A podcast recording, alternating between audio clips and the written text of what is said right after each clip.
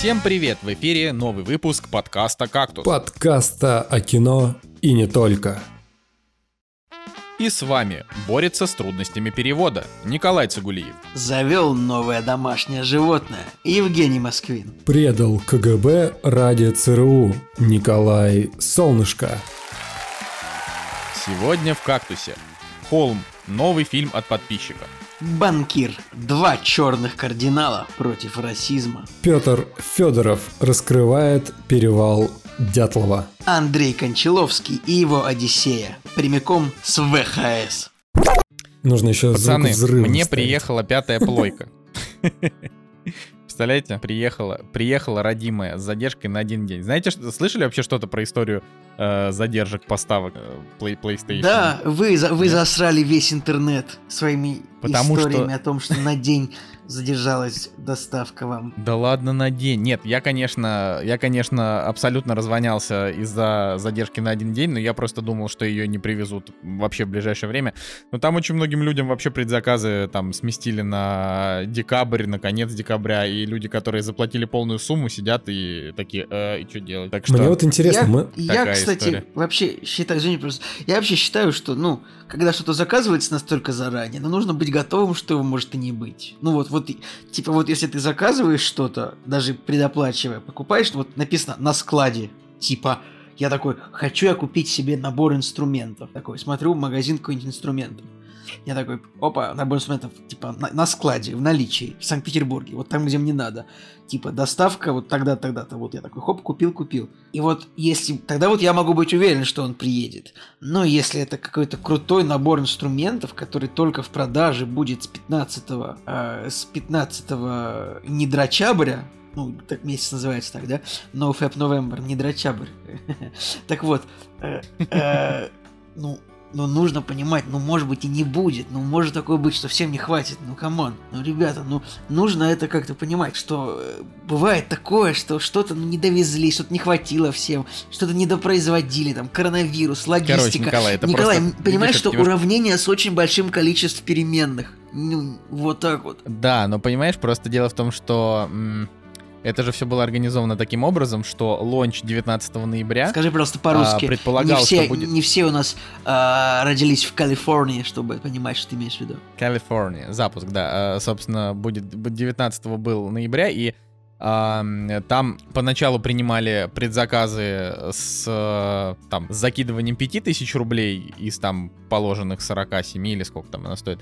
А, вот, потом начали принимать только полные предзаказы, а потом их закрыли, сказали, что все, типа, все, все по предзаказам отдали. Соответственно, я предположил, как и все остальные люди, Николай, как и все остальные люди во всем мире, я скажу, предположили, что, наверное, а, под каждую страну и каждый город есть какое-то определенное количество консолей, которые должны были там Sony обсудить с э, про- продавцами еще там несколько месяцев назад, еще потом полгода назад. В общем, решить этот вопрос заранее. А в итоге там все вышло а, плохо из-за того, что сначала Sony задержали. Это очень скучная история, но я ее расскажу, потому что какого черта? Все рассказывают свои скучные истории. Я Нет, тоже хочу Николай, рассказывать свои Скучные истории рассказываете только вы вдвоем. Да-да-да, Николай, я, я напомню твои там истории, которые там по 40 минут про то, как у тебя там машина сломалась. Ну ладно. А, в общем, В, а, ну, той истории, в той истории, когда у меня машина сломалась, моя машина погибла. Поэтому эта история, она важна. Не-не-нет, я не про ту, я не про ту историю. Я когда машина погибла, да, это было более-менее увлекательно. Ну, Я просто, меня никогда не Короче. ломались машины. Ладно, продолжай, пожалуйста. собственно. А, это, это, ну, вот эта история с плойкой, она действительно интересна тем, что она как бы дала понять, как работают э, сети, которые продают, продают консоли.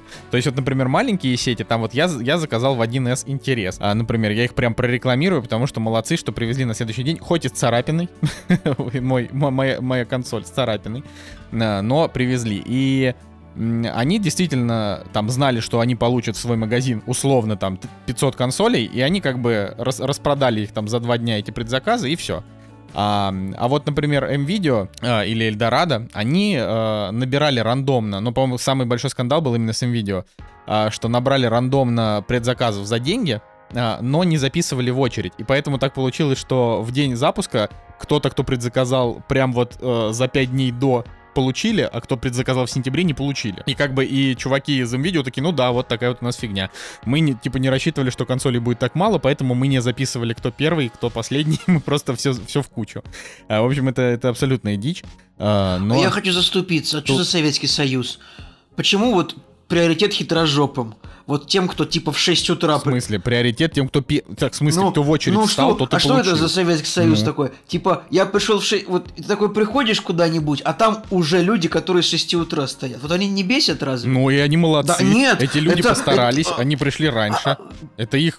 Э, В смысле? н- Я Николай? не считаю, что, типа, люди, которые пришли в 6 утра, да идите вы, я хочу, я хочу спать до 12, я хочу в час прийти Хочешь и спать до комфортно 12, типа, купить. жди консоль Ну, месяц. поэтому я заступлюсь за М-видео, как бы, я считаю, что, ну, заказал в сентябре, ну, молодец, но я, я заказал, я, я, Николай, гипотетически я заказал в ноябре, и чем я хуже, я, вот скажи, я хуже, чем человек, который в сентябре заказал? не, нет, ты не Нет, хуже, ты мне, просто все ты конкретно мне говоришь, что я абсолютно. хуже. Нет, но в М-видео, видишь, не так. Типа, вот если бы я заказывал, ну- я бы в сентябре не заказывал, честно тебе скажу. Я такой, да ну, 50 тысяч рублей вот так вот вынуть, просто, да нет. Э, Николай, я, конечно, понимаю, что ты сейчас будешь, э, бу- будешь до, до- до крови поддерживать точку зрения, в которой ты же сам не уверен, как ты это часто делаешь.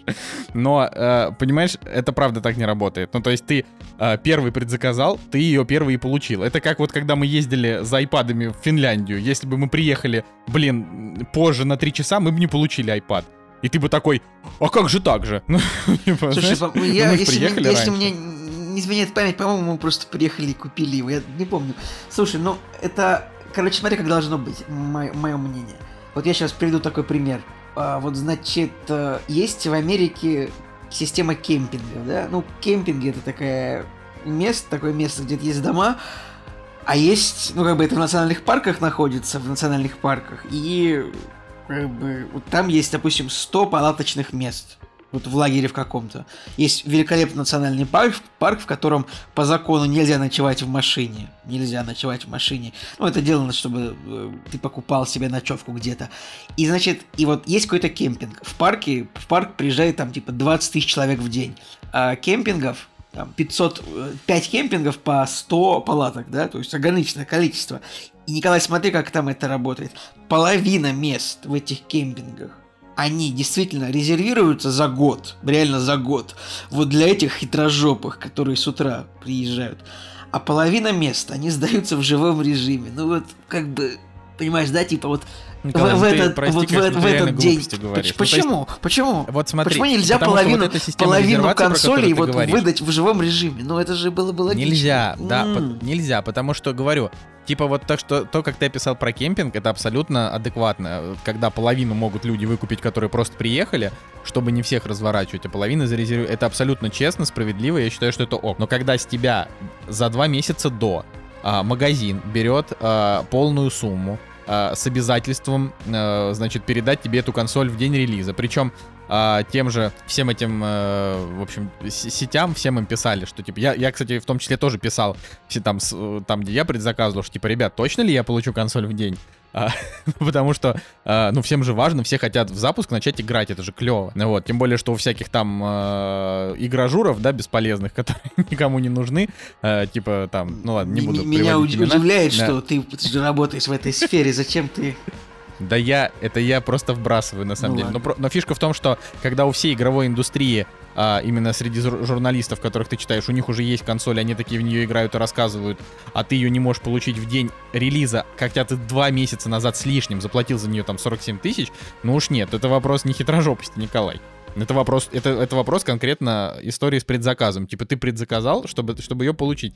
Вот, но, в общем, в итоге, в итоге я ее получил, и это моя, у меня просто супер короткая история на тему того, что э, у меня, значит, оказалась игра, которая называется Call of Duty Black Ops Холодная война. А, вот, а в прошлом году, значит, с Call of Duty там была, был скандал, что ее отменили на PlayStation, а, и очень много стримеров отказались Отменили на PlayStation в. России. Да, в России, в России, конечно, в России.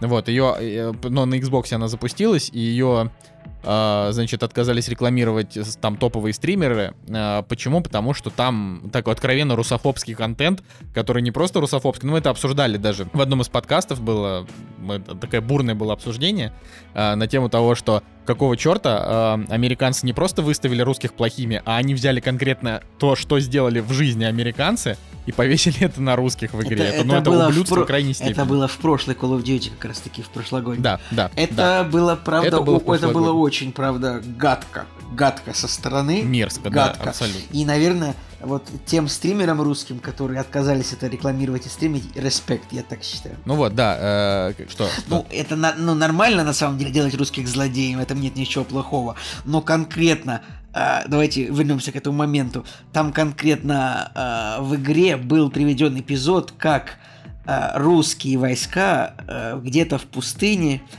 расстреливают бомбардировкой мирную колонну гуманитарной помощи. Да, Николай, я сейчас не ошибаюсь. Что-то вроде такого. Что-то вроде и такого. Вот это конкретно Но сделали, конкретно да. в жизни эту, это делали американцы вот прям конкретно один в один, просто они эту, эту сцену переписали и поменяли флаги, если можно так сказать. И это not cool. Какая-то все это, кто это, Activision? Нет, какая-то что это за фирма, Николай? Activision, Activision да. not cool Activision. Да, да, это Activision. Вот, ну, короче, им всем за это, в общем-то, они по большей части очень плохой пиар и получили, там даже очень много американцев сказали, что, типа, чуваки, что это такое, кто ж так делает, ну, то есть, по большей части, американские э, либеральные медиа не то чтобы выступают за американскую армию, а я думаю, что Activision реально получает получают бабло от, от Министерства обороны американского, иначе, иначе на кой хрен им делать такие позорные агитки? Вот, ну, собственно, следующая вот эта часть, она как бы не, ну, не продолжение истории вот этой, это вообще не важно, какое-то продолжение, короче, это рассказывается про холодную войну, а, но там не сделали злодеи м, а, как бы Советский Союз, там сделали а, некоего выходца из Советского Союза, который стал террористом. Поэтому там получается, что а, американцы, конкретно там подразделение, воюют против вот этого террориста, который хочет там взорвать ядерные бомбы. Но по ходу игры там приходится очень много стрелять по советским солдатам, что меня, честно говоря, ну, мне это тоже не нравится. То есть ты думаешь, ну какого черта вообще? Но это ладно. А, там есть сцена, а, в которой ты, значит, за, а, за русского КГБшника а, делаешь там ряд определенных действий для того, чтобы в здание на Лубянке, там прям миссия на Лубянке, чтобы в это здание проникли ЦРУшники, а, добыли там нужные данные, ну и там замочили кучу народу. А, и меня просто очень удивило то, что Activision реально на белом глазу они тебе дают, значит, сцену, в которой ты расстреливаешь, ну, примерно сотню человек, там, если не больше, которые там на тебя нападают. А, значит, э, получается, что это такое наглое вторжение иностранных агентов а, на территорию Комитета государственной безопасности, а, значит, воруют данные, убивают кучу людей, и это никак не влияет на ход на ход холодной войны вообще. То есть после этой миссии там, типа, идет закадровый голос. Ох, ну вы и наделали делов, типа, в Москве. И они такие, ну да, типа, наделали делов. Ты такой думаешь, что, чуваки... Ну, то есть, они абсолютно потеряли связь с реальностью, поэтому, поэтому вот эта игра, она очень легко воспринимается как, а, ну, как такая сказка-боевик. То есть, она... Как бы там нет вот такой клюквы, там нету вот этих вот тупых русских или чего-то такого.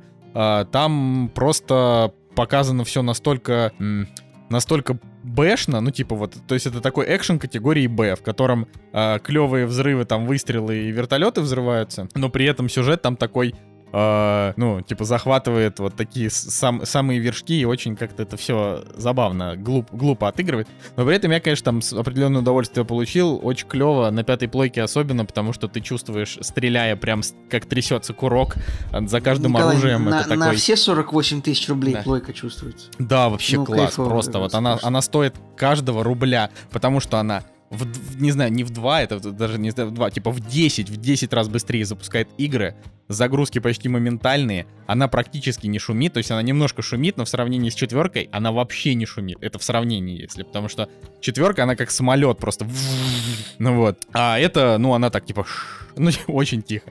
А, при этом на ней ничего не тормозит, и вот эта вот тема с курками, это, ну, я не знаю, если у кого-то есть консоль, а, и вы представляете, как стрелять на консоли, типа на правый курок, на левый при, прицелиться, на правый стрелять. Вот там, как бы, если ты прицеливаешься, то, например, если лук, то ты чувствуешь, как натягивается тетива, то есть она нажимается прям тяжело. А, когда ты стреляешь из дробовика, одна отдача, из автомата э, курок реально трясется там. В общем, и он трясется под каждое оружие по-своему. Э, там, не знаю, если, например, идет дождь, то ты чувствуешь капли, то есть они прям как бы стучат как бы изнутри по, по геймпаду, и ты чувствуешь, как будто идет дождь.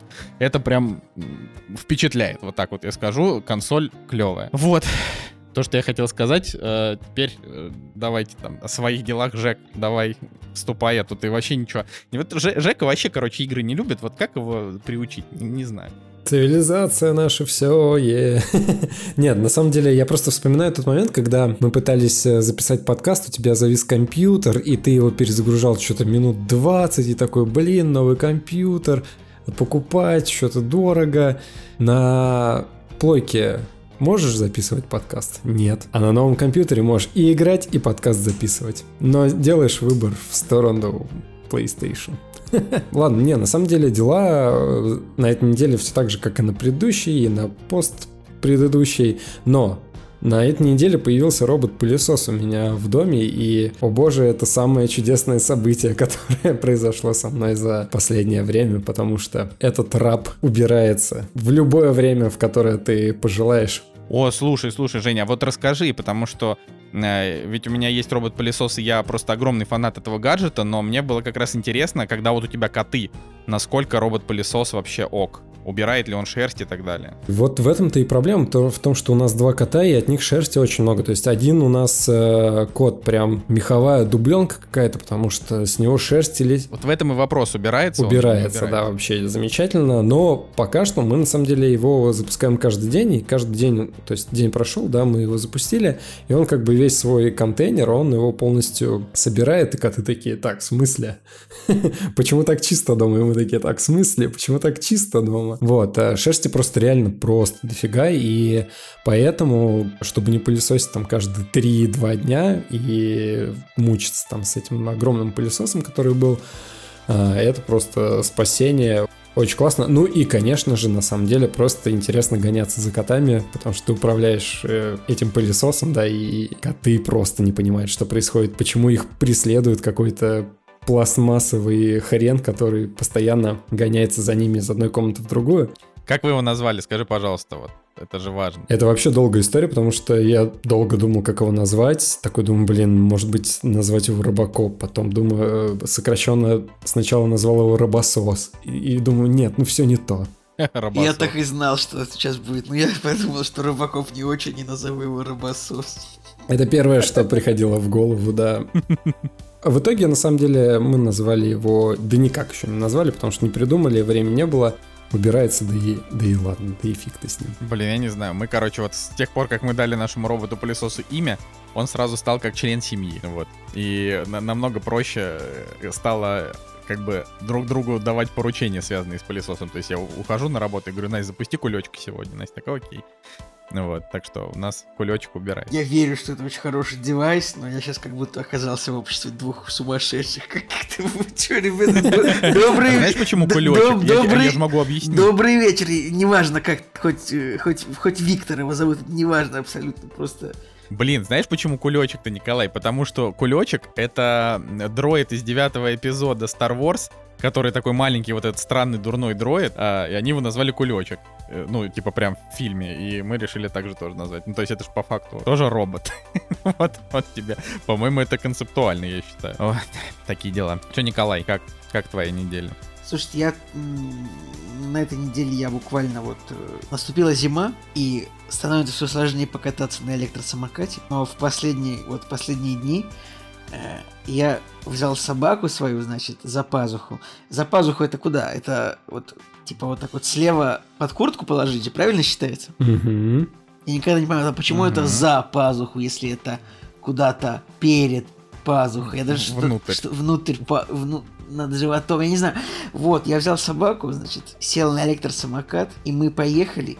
И я чувствовал себя ни много ни мало, но мандалорцем. Вот прям я чувствовал себя прямо точно так же, потому что вы не вы вы не понимаете, потому что у меня собака она очень похожа на Бэйби Йоду, как бы в части глаз и ушей она выглядит примерно так же. Она, конечно же, не зеленая, но вот движения ушей эти вот они вообще один в один просто. И эти вот реакции на происходящее, поэтому я чувствовал себя невероятно, и в какой-то момент перед нами возник огромный носорог, и она его остановила, и он не побежал на нас, вы представляете? Поэтому, ну, классно, я, я реально почувствовал себя мандалорцем, поэтому, друзья, сейчас будет самый странный совет, берите ваших маленьких собак за пазуху, садитесь на электросамокат и езжайте, невероятное ощущение какого-то такого этого. Я такой, вау, я еду на электросамокате, но со мной еще и собака едет. Так мы, получается, мы вместе едем. Обалдеть просто. Подожди, а ты самокат ты его взял на прокат? Ну, конечно, чтобы покупать самокат. Ну, то есть в Питере они просто еще есть. В Москве уже все убрали. Не, у нас, Я- у я к нас еще стоят. Вот вчера убрали, а одна фирма убрала, а вторая еще стоит. Так а как они стоят? Под слоем снега? Или Тут, тут- не тут при нет, тут нет слоя Какой снега. снег, да. Тут какой-то слой снега. Ты еще бы, ты бы еще спросил, а как э, они стоят? Откуда у вас самокат? У вас что, телефоны есть мобильные в Петербурге? Типа, знаешь, такой уничижительный вопрос немного такой. Под слоем снега. под слоем снега, остались. Да нет снега, Николай.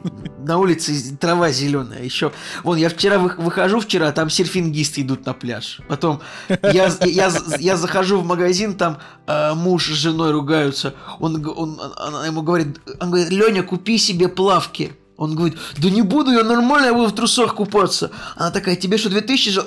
Э, Дальше, дальше я иду, люди на улице стоят, просто 15 человек и мажут друг друга солнцезащитным кремом. Я такой думаю, ну гомосексуализм развели тут, конечно, вы здесь. Как бы, поэтому, ну, тепло, как бы, можно, вот, серфингисты, плавание, все происходит, Николай. Все в Санкт-Петербурге, прямо сейчас, 25 декабря. Мне стало интересно, что Ну, такое пазуха, забавно. как э, звучит э, официальное пояснение. Пространство между грудью и прилегающей к ней одеждой. Тогда почему за пазуху, если перед пазухой? Кто придумал русский язык? Знаешь, я до сих пор удивляюсь, почему, а, ну, вот в Москве есть, а, например, набережная, которая называется Замоскворецкая. Я такой думаю, это от какого слова? Рецка? Почему, почему не Замоскворечная? Почему Замоскворецкая? Я, я, кстати, в какой-то момент я тоже думал об этом. Почему мост, извини меня, почему мост Большой Москворецкий? Да-да-да. Ну, то есть это, знаешь, это как будто и слово Москва, и скворец. Хотя, казалось бы, при чем тут Слушай, скворец, когда Я там думаю, река? я думаю, что было бы гораздо смешнее, если бы был, например, был Большой Москворецкий мост и был Большой Москва-Скворецкий мост. Вот это было бы уничтожение здравого смысла. Но я бы... Блин, реально вот просто построить скворечник в форме моста, большой скворечник, повесить его и назвать Большой Москва-Скворецкий мост. Идеально. Москва. Слушайте, мы вспомнили «Мандалорца». Четыре серии уже вышло, и мы все еще никак... А кто смотрит, напомните? Я, я смотрел, я две как? серии посмотрел, господа. Не, no spoiler, please. Я вообще ноль серий посмотрел, ну, можете рассказывать. Просто «Мандалорец» превратился в, такого, в такой сериал, который сейчас исполняет роль просто отвлечься от каких-то тяжелых э, дел, сесть на 20 минут, поесть и посмотреть что-то на фоне, на самом деле. Слушай, ну можно я на секунду перебью? Мне кажется, это сейчас единственный крупный блокбастер, который, в принципе, выходит. Тогда... А, хоть он и не очень крупный, и не очень блокбастер, но как бы все же Звездные войны, бюджет там. Вот, с одной стороны интересно, потому что вселенная Звездных войн, и с другой, и как бы с другой стороны интересно то, что бюджет большой, потому что там все-таки какой-то масштаб э, происходит. Вот, и но с другой стороны, вот мы посмотрели 4 серии, у меня противоречивые чувства в том плане, что пока мне этот сезон нравится больше, чем первый, потому что в первом такое ощущение потратили денег на две с половиной серии, а все остальное это какой-то просто непробудный шлак. А здесь пока все серии, они достаточно ровные, и во всех э, сериях есть э, прям дикий движ, много графики, а, большие какие-то события. Такое ощущение, что более ровно бюджет распределили между сериями, и теперь все стало более-менее сбалансировано.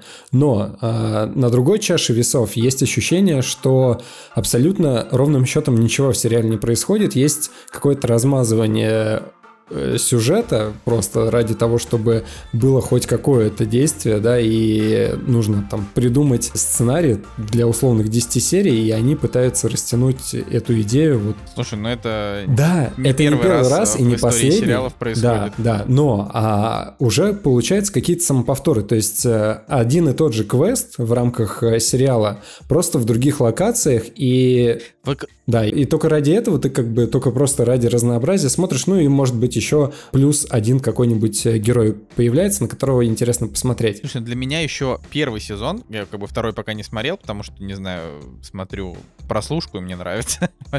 А, Я не могу понять...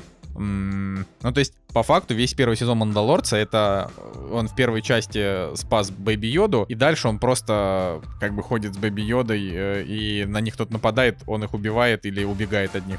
То есть мне кажется, что до самого конца, вот до последней серии сериал будет именно таким, А, поэтому да, не да, знаю, да. Почему это плохо, друзья? Это такой, это Не, такой это плохо, вестерн, просто это- вестерн роад муви, ну как бы в каждой серии неплохо, своя чуть история, свои враги.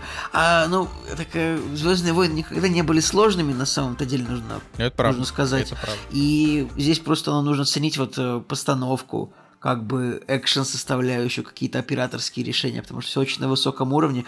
Типа, не знаю, первое... Вот я, я посмотрел две серии второго сезона, типа, в первой серии дракон, во второй серии пауки. Я как бы не, не хочу гадать, но я такой подумал, так, а какие еще бывают злодеи в третьей, там, я не знаю, ну, вот просто это уже вот явно, что ну дракон и пауки это как бы, ну это не звездные, это вот придумали не в Звездных войнах, да? То есть, Я могу тебе дать подсказку просто. ну давай. Появится новый вид штурмовиков. Это, это, это хорошо. Это А, же кстати, оригинально. под- а, даже вот, кстати, вот под Мандалорца я такой решил, что я хочу тоже поиграть во что-нибудь такое. Вот начал играть а, в игру Star Wars Jedi Knight Fallen Order. А, о впечатлениях расскажу позже, потому что провел в игре всего два с половиной часа, наверное. Но, конечно же, это классно. Ну, но Мандалорец это правда единственный крупный блокбастер, сейчас что можно сказать. По бюджету вроде как сообщалось, что бюджет первого сезона составил, составил 100 миллионов долларов, а, с равным распределением по сериям, примерно по 12,5-15. По второму написано, что больше, но конкретных цифр пока не сказано. Наверное, когда оно выйдет, мы сможем точно узнать. Опять же, по моему субъективному ощущению, что масштаба во втором сезоне все-таки побольше, Ну, это логично. но вот, допустим, они заигрывают с вестерном и вот такими всякими вещами, и я в определенный момент подумал, что они слишком мало с этим заигрывают, я бы хотел вот прям больше э, каких-то вещей, которые в Звездных войнах смотрелись бы, ну, вот в классических, э, смотрелись бы инородно. И здесь они, да, там показывают моменты из э, вестернов, как э, два персонажа стоят друг напротив друга, достают вот этот лазерган, да, и пытаются там выстрелить кто первее. И как бы да, есть какие-то отсылочки, но они так вот совсем чуть-чуть, и я просто в какой-то момент понял, что им бы посмелее быть, вот чуть-чуть больше рисковать, больше вестерновских каких-то моментов, да, делать, может быть, каких-нибудь э, злодеев, типа пауков и, или драконов, может быть, не так клишированно их нарисовать и так далее. Из плюсов, на самом деле, круто, что они там делают отсылки к работам режиссера. А Вторую серию, да, поставил э, человек, который снял Человека-муравея, и там появляется здоровенный муравей. Блин, ну это круто. То есть для тех, кто чуть-чуть шарит, да, и это, это прикольные моменты. Кто Вот. там, э, Пейтон Рид? да, да, Пейтон Рид, да, он снял вторую серию. Вот, и, и вот в таких моментах круто. Или когда малыш Йода там а, подходит к вот этим яйцам, как будто бы из э, чужого, да, и, и ты такой думаешь, блин, ха-ха, из чужого, и он просто жрет вот это вот э, существо, которое влупляется. Ну, короче, вот такие маленькие какие-то намеки, штришочки, это классно, но вот в целом пока просто как бы локации меняются, и Хочется чуть-чуть вот какой-то оригинальности, может быть, чуть-чуть больше рискованных действий. И пока вот прошло 4 серии, и в каждой серии я жду, когда малыш Йода начнет как-то взаимодействовать с сюжетом и с происходящим на экране. Пока что он на самом деле только как вредитель выступает. Ну да, в первом сезоне он остановил огромного вот этого вот э, носорога или кто там был.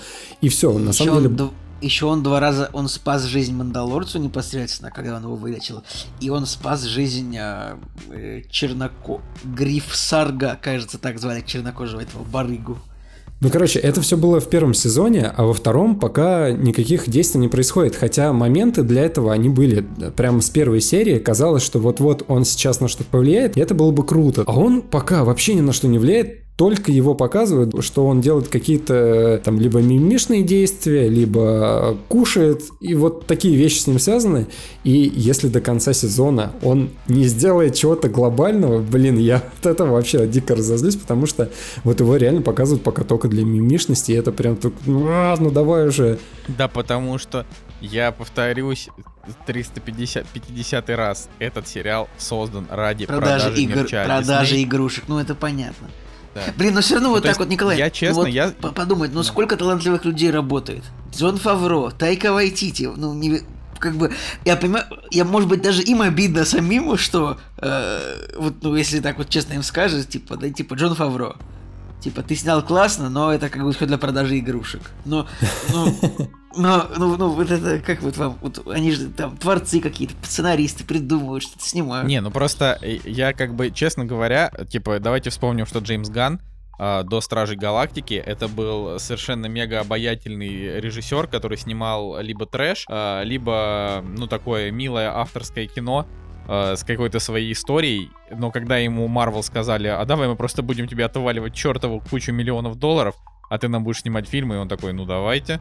Теперь он супер на расхват. На самом деле деньги не пахнут. Джон Фавро, он, наверное, богат, но не настолько богат, чтобы, чтобы отказываться от, от пары э, десяточков лишних миллионов за такую работу. Тогда... Я в этом уверен. То есть это им, им всем пофиг. Я думаю, ну, что как бы. и на самом деле э, возможность развернуться в плане сериала, ну, действительно масштабный сериал, где можно э, почувствовать себя творцом, сделать те или иные вещи. Опять же, да, захотели с вестерном заиграть, э, заиграли, да, или показали какие-то вещи из э, старых э, Звездных войн чуть-чуть, да, и сделали какие-то отсылки. В этом плане, мне кажется, для создателей этот проект, он, ну, действительно какой-то интересный.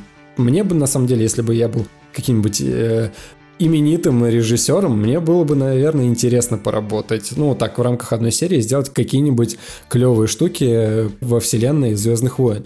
Но вот пока действительно мало какого-то оригинального оригинальных вещей. Ну просто, просто Мандалорцы, э, как вот фишка, фишка в том, что там большой бюджет, но не такой большой, как, например, в фильмах. Поэтому а, как бы Мандалорец выглядит вот как фильмы по Звездным войнам, но без спецэффектов, ну по факту. в смысле? А, а пауков тебе не мало? Пауков не, ну, тебе мало, что, просто дракона тебе не, мало. Он, видишь, он, он посмотрел только первый сезон. Вот в первом сезоне там а, действительно а, подожди, этого ты не, не смотрел второй сезон еще? Да, он второй сезон не смотрел. Вот мы про это и говорим, что во втором сезоне а, графики и вот масштабных действий их больше, чем в первом. Потому что в первом это первая, последняя серия и еще одна серия с э, чуваками здоровыми, которые там... Чуваки, которые ходят, в смысле, ты про робота или про Да, да, да, про, про робота, про робота. Робот называется ATST. Ну да. Да. вот. А, ну, короче, да. В общем, 4 серии пока нормально, но что-то вот давайте уже, надо разгоняться, мне кажется, с этим Мандалорцем. Да, что-то не будет он разгоняться, пока, пока, пока люди смотрят каждую серию по, больш... по много, они будут растягивать вообще настолько, насколько это возможно. Ну вот. А, ну ладно, я думаю, что мы можем перейти к премьерам и кратенько по ним пробежаться. Вот и они! Премьеры недели!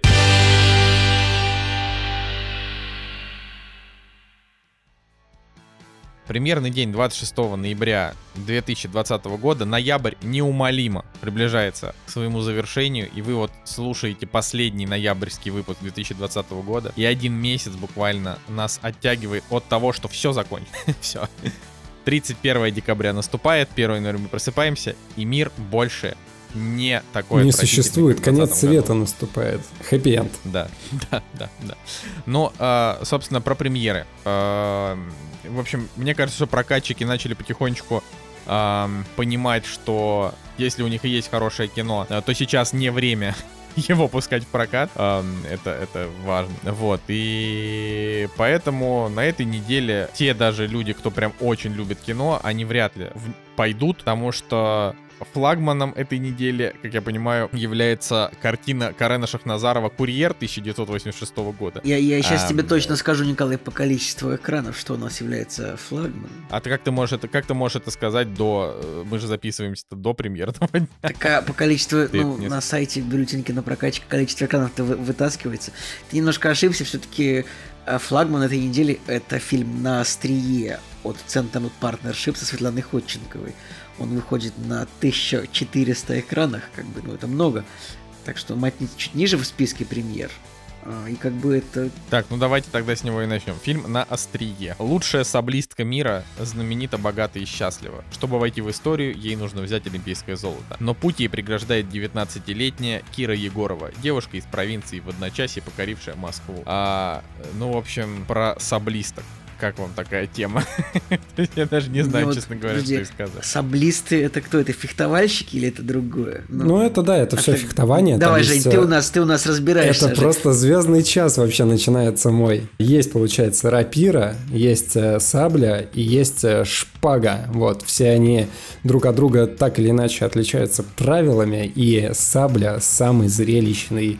А, А где можно зарубить, отрубить голову? Где можно? Да, отрубить голову ты этими штуками не сможешь, но на самом деле был один ужасный момент э, в прошлом, то есть когда еще экипировка была не такой классной, не помню на самом деле имена, но был случай то ли на Олимпиаде, то ли там на чемпионате мира, когда, получается, вот э, укол, да, он проткнул шлем и убил спортсмена, просто попал в глаз. Это вообще какое-то стра- страшное было стечение обстоятельств, но да, но вот э, попал в глаз, да, и, получается, проткнул мозг, и человек э, погиб. Летальных исходов уже давненько не было, но все равно спорт достаточно травмоопасный. И мне вот на самом деле интересно, потому что до определенного момента, когда я не познакомился с фехтованием по своей работе, а, я ко всему этому делу относился достаточно скептически, потому что понять э, этот вид спорта его достаточно тяжело. То есть там есть куча каких-то правил, да, тебе нужно четко следить, куда прошел укол, да, понимать, кто побеждает, кто не побеждает, и это все достаточно сложно понять из-за того, что мне приходилось э, снимать э, те или иные соревнования, вот полностью понимание, наверное, пришло только там спустя боев 30, 40, 50, ну, в общем, какое-то большое количество, когда уже ты начинаешь отличать хотя бы виды оружия, на которых они э, дерутся. И еще, кстати, минус э, спорта в том, что у них всегда, этого спорта, в том, что у них они всегда в масках и не видно их лица. Мне будет интересно, как они э, выйдут из этой ситуации, потому что даже в э, блокбастерах американских им все равно приходится звездам снимать э, шлем, чтобы, да, пощеголять своим лицом. Ну смотри, ну в Мандалорце один раз он снял шлем. а в Судье Дредди, который с Карлом Урбаном, он так и не снял шлем, поэтому... Да, и это фишка этих сериалов. А здесь-то на самом деле нужно же как-то продавать э, фильм про фехтование. Я просто уверен, что 85% людей, они такие, что фехтование? Да не, Вообще, не, ты, ты, ты, ты не прав, ты не прав. Я думаю, мне кажется, в России должно, должно быть неплохое отношение к этому спорту, к этому виду спорта. Ну, это же, это же, ну, битва на мечах, это же, ну, вообще, ну, не на меч, ну, это же битва на мечах, это же должно быть круто, это же почти Звездные войны. Это Вообще в самом спорте, да, да, вообще в самом спорте э, он как бы, наверное, один из самых э, финансируемых, потому что его там курирует какой-то русский олигарх, и я думаю, что в том числе благодаря Зна- этому... Жень, я тебе скажу, любой русский спорт курирует какой-то русский олигарх. Ну, Я просто к тому, что этот фильм, наверное, появился благодаря вот э, этой же поддержке. И мне было интересно, на самом деле, там действительно такие большие деньги. И или является ли этот фильм популяризацией, короче, этого вида спорта, или просто вдруг, вдруг создатели такие, так, нам нужно придумать спортивную драму, что возьмем за основу? Футбол? И они такие, нет, футбол, ты что, уже тысячу картин э, было. Может быть, хоккей? Они такие, блин, хоккей тоже. Жень, Давайте возьмем и- фехтование. Ты прав. Я думаю, так и есть. Просто, ну, это, кстати, нормально. Мне кажется, это, Это хорошо. нормально. снять- Нет, если- снять, если это так. Просто рассказать про каждого великого спортсмена в каждом виде спорта. Это на реальных событиях или это вот, ну, я уже после хода королевы, который все считают лучшим э, сериалом в, в истории вообще кино- кинематографа, В истории как, хотя это, это, хотя сериал. это выдуманная история, большому счету, но выдуманная история про спортсмена, который всех победил, это не, это не круто. Вообще ничего. Я, всё, я сейчас, спустя вот месяц после фильма, я такой, это фигня была просто. Типа 6. Да ничего. Так, так, вот сейчас, вот сейчас пошла, по- пошла уже какая-то вот эта цигулиевская дичь, вот эта стандартная с этими переосмыслениями. А, Ход королевы все еще потрясающий сериал, очень хороший, просто это не лучшее, что вы увидите в своей жизни, надо как Ну вот, правильно. так он вот, хороший. А, и да, я уже не знаю, я теперь уже буду гуглить про каждый фильм про спорт, это правда или вымысел. Вот так вот. Ладно, в общем, моя идея была просто в том, что почему вот фехтование, на самом деле, его не показывают по центральным э, каким-то каналам или вообще вообще, ну просто хотя бы по спортивному вы его редко видите, потому что с точки зрения привлекательности э, достаточно тяжелый спорт, потому что ты не видишь э, эмоций э, людей, которые соревнуются. Да, там есть технические моменты классные, и если ты действительно в теме, и ты понимаешь, то интересно. Но вот рядовому человеку, просто обычному самому, да, который не увлекается, да, или, или не знает всех нюансов, в этот спорт достаточно тяжело влюбиться или понять его. Поэтому мне вот с точки зрения того, что именно фехтование здесь как, э, как главная тема, ну, это интересно, как они все это будут преподносить и какие плюсы этого спорта они будут э, брать, чтобы заинтересовать зрителей. Пока вот, если честно, я трейлер посмотрел, тысяча и одна картина уже была, да, здесь как бы, ну, опять же, они просто взяли вместо там павшего футболиста, они взяли павшую фехтовальщицу. Ну, просто поменялся э, вид деятельности, хотя на самом деле конечно же, оригинальность присутствует. Ладно, давайте что дальше? Ладно, а давайте, давайте дальше пойдем. Ну, по Значит, количеству... Еще на этой неделе выходит. Николай, как, вот, ну, если интересно, по количеству экранов на этой Давай. неделе линия горизонта. Второе место. 1200 экранов. Это какое-то... Это, это дикое количество э экранов, вот как для довода просто. Ну, Хотя фильм, что... Линия... Это, это что-то как-то все удивительно. Линия горизонта — это шведское кино. А, и швед, шведо-американское. Тропический остров, свадьба друзей, частный самолет. Все складывалось как нельзя лучше для Сары и Джексона, пока у пилота не случился сердечный приступ прямо в небе. Одни на огромной высоте, без всякой связи, а главное без понятия, как посадить самолет. Вокруг только небо и штормовой океан. 5 и 1. Ну, то есть, да. Ладно, все, не, ничего не сказать больше. Это как бы, ну, просто 92 минуты, просто плохой боевик. Третье место по количеству экранов это фильм «Искусственный интеллект» Super Intelligence. Это фильм с Мелиссой Маккарти. Это ваша любимая актриса, насколько я помню, господа. О, кстати, во, а он уже вы... Все, это идем э, обязательно. Искусственный интеллект с Мелиссой Маккарти, потому что лучшая актриса современности, я считаю. Обязательно То есть она даже победила Сару Полсон, да? Конечно, конечно. Нет, ну есть как бы Сара Полсон, а есть вот Мелисса Маккарти, и, э, и Мелисса Маккарти, она по умолчанию всегда будет лучше. Ну, вообще, о чем фильм ну, вы знаете? Если честно, ну, если честно, я, я видел трейлер этого фильма. А, трейлер нормальный. ну, типа, что искусственный интеллект подружился с а, Мелиссой Маккарти, и, и у нее как бы есть вот немножко времени э, для того, чтобы убедить искусственный интеллект не уничтожать планету. Я думаю, что это будет очень средненькая хренотень, честно, потому что после «Прекрасного шпиона» на 9 из 10 Мелисса Маккарти стала сниматься только в плохом кино. А кто-то из нас даже, да, считает, что и «Шпион» — это тоже плохое кино, но в сравнении с тем, что выходило после, «Шпион» — это неплохое кино, вот это важно. Вот. А, но, кстати, вот между, между делом хотелось бы сказать, что вышел новый сериал, который называется «Стюардесса», а, и там играет Кейли Куока в главной роли, и у него уже неплохое, неплохие оценочки. Вот, так что так, друзья, на четвертом месте по количеству экранов у нас фильм «Вечер шутов» или «Серьезно с приветом». Так, Николай, я думаю, что мы можем не перечислять все из 27 премьер, которые на Ну, 800 неделе. экранов Важно... — это много, простите. Николай, да ну из, ну из 800 экранов, а сходит 800 человек. Ты не прав, там Юлия Александрова экранов. играет, ты что? Ты не прав. А, Юлия Александровна, это... Ладно, это вот эта девчонка, да? Да, да, да.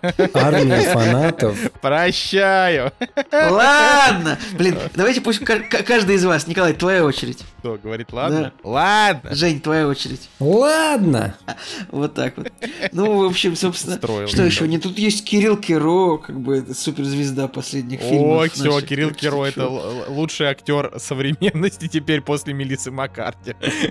После после его просто прорывной мега-драматической роли в сериале «Эпидемия». А, слушайте, можно, правда, о хорошем сказать, а то мы... Пожалуйста, это, В общем, выходит фильм «Человек из Подольска», и вот это реально должно быть очень крутое кино. У него классная критика, а, неплохой, а, значит, а, подающий надежды молодой режиссер. А, и, кстати, знаете, что я вам скажу? Про взгляд-то нам предлагал его посмотреть перед его выходом, а я такой, знаете что, нам не интересно. Подожди, Николай, а теперь, ты, мне, а ты ведь... а теперь мне интересно. Почему это ты сказал, что нам не интересно? Ты так раз так сказал? Ну, потому что я козел паршивый. Ну, типа, так, я у нас же есть, у нас же плохой. есть э, возможность это сделать все еще.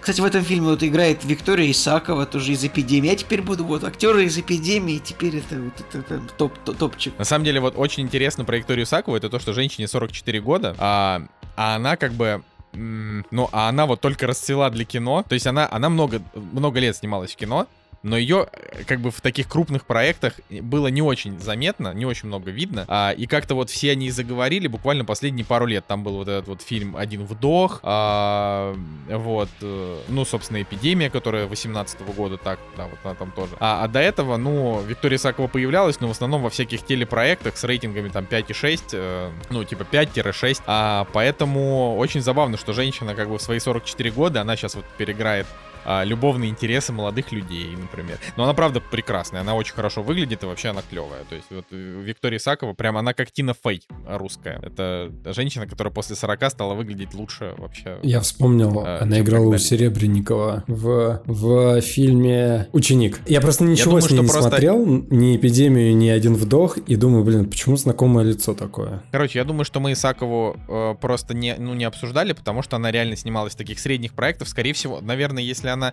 играла у Серебренник, может, она, и в, может, она в театре много играла. Поэтому как-то мы вот ее дропали.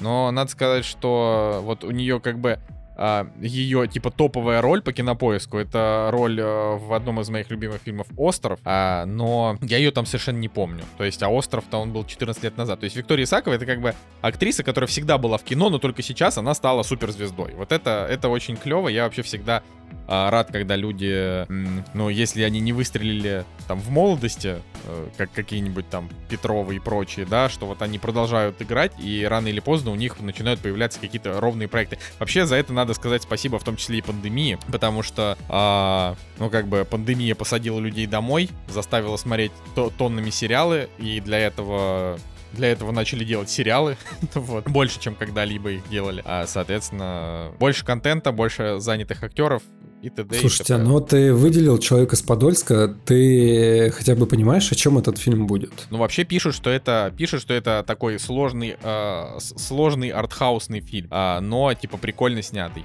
Вот, а поэтому, ну, я, я как бы, я готов. Ты готов Я готов. к русскому Блин, я- сложному я думал- кино?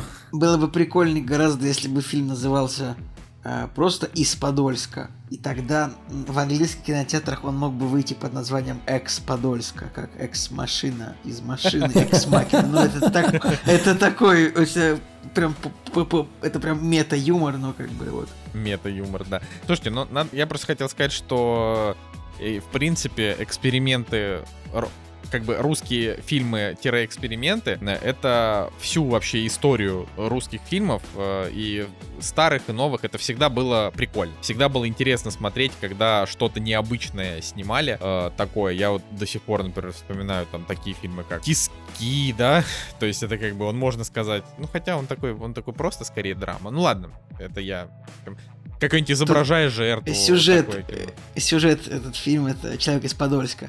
Николай любит Амстердам, но живет в Подольске. Прям фильм про меня. Николай любит Сан-Франциско, но живет в Санкт-Петербурге. Прям вот это я в этом фильме, видимо, да, ребят. Я как раз э, хотел эту тему затронуть, потому что на моей памяти за 2019-2020 год это уже третья русская картина, которая так или иначе затрагивает идею того, что человек живет в Подольске, да, но мечтает э, о более хорошей жизни. Ну, в общем, просто был недавно ки- А, Вот, смотрите, от продюсера изображая жертву а, по типа клевой театральной постановке. Ну, в общем, я думаю, что надо смотреть. По поводу темы. а, Был китобой недавно, где чукотский парень влюбляется в американскую вебкам-модель, и, по-моему, он там хотел в Америку отправиться к ней.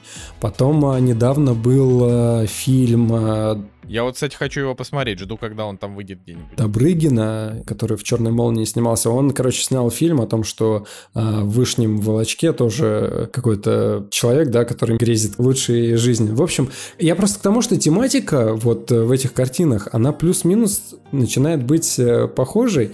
Не знаю, на самом деле, что будет э, в «Человек из Подольска», но синопсис тоже как-то намекает на вот эту идею. Ну, посмотрим, не знаю. надо- Китобой, кстати, уже можно посмотреть на кинопоиске. По подписке клево. Да, все это просто к тому, что можно посмотреть на кинопоиске. «Кактус» — подкаст о кино и не только. А, Я, правда, мы можем так еще несколько часов перечислять, но у нас много есть чего обсудить, а Женя Москвин нас э, через часик-то уже разворачивает, поэтому давайте, давайте абсолютно справедливо перейдем к кино, пожалуйста. Итак, а, у нас, а, собственно, сле- следующее в обсуждении это фильм от подписчика. Напомню, что у нас есть такая замечательная вещь, как Boosty. Я почему-то забываю в последнее время в начале выпуска об этом сказать. А, вот, э, господа, очередь под- потихонечку подходит к концу, а это значит, что пора покупать новые фильмы на просмотр у подкаста «Кактус». Всего за полторы тысячи посмотрим любой ваш фильм. Только у нас. Ладно, не будем превращаться в магазин на диване. Собственно, Boosty, вы можете поддержать наш подкаст. Можете с сотни рублей, можете пятью сотнями рублей. А, можете попробовать э, поучаствовать, собственно, в нашей жизни таким образом, что мы посмотрим какой-то фильм, а, который вы нам посоветуете. Но э, в связи с последними событиями нужно понимать, что Николай Цигулиев может резко отказаться смотреть это кино, поэтому, если вы хотите, чтобы Николай Цигулиев его тоже обсудил, а, будьте, собственно, будьте чутки в выборе. Вот. И как раз сегодняшний фильм, а это фильм, который вот Николай Цигулиев, вот он самый первый его обсудит, потому что Николай а, очень сильно а, его а, закотировал. Давай. Итак, друзья, читаем, как обычно, по традиции сообщение а, пользователя, который этот фильм заказал, собственно.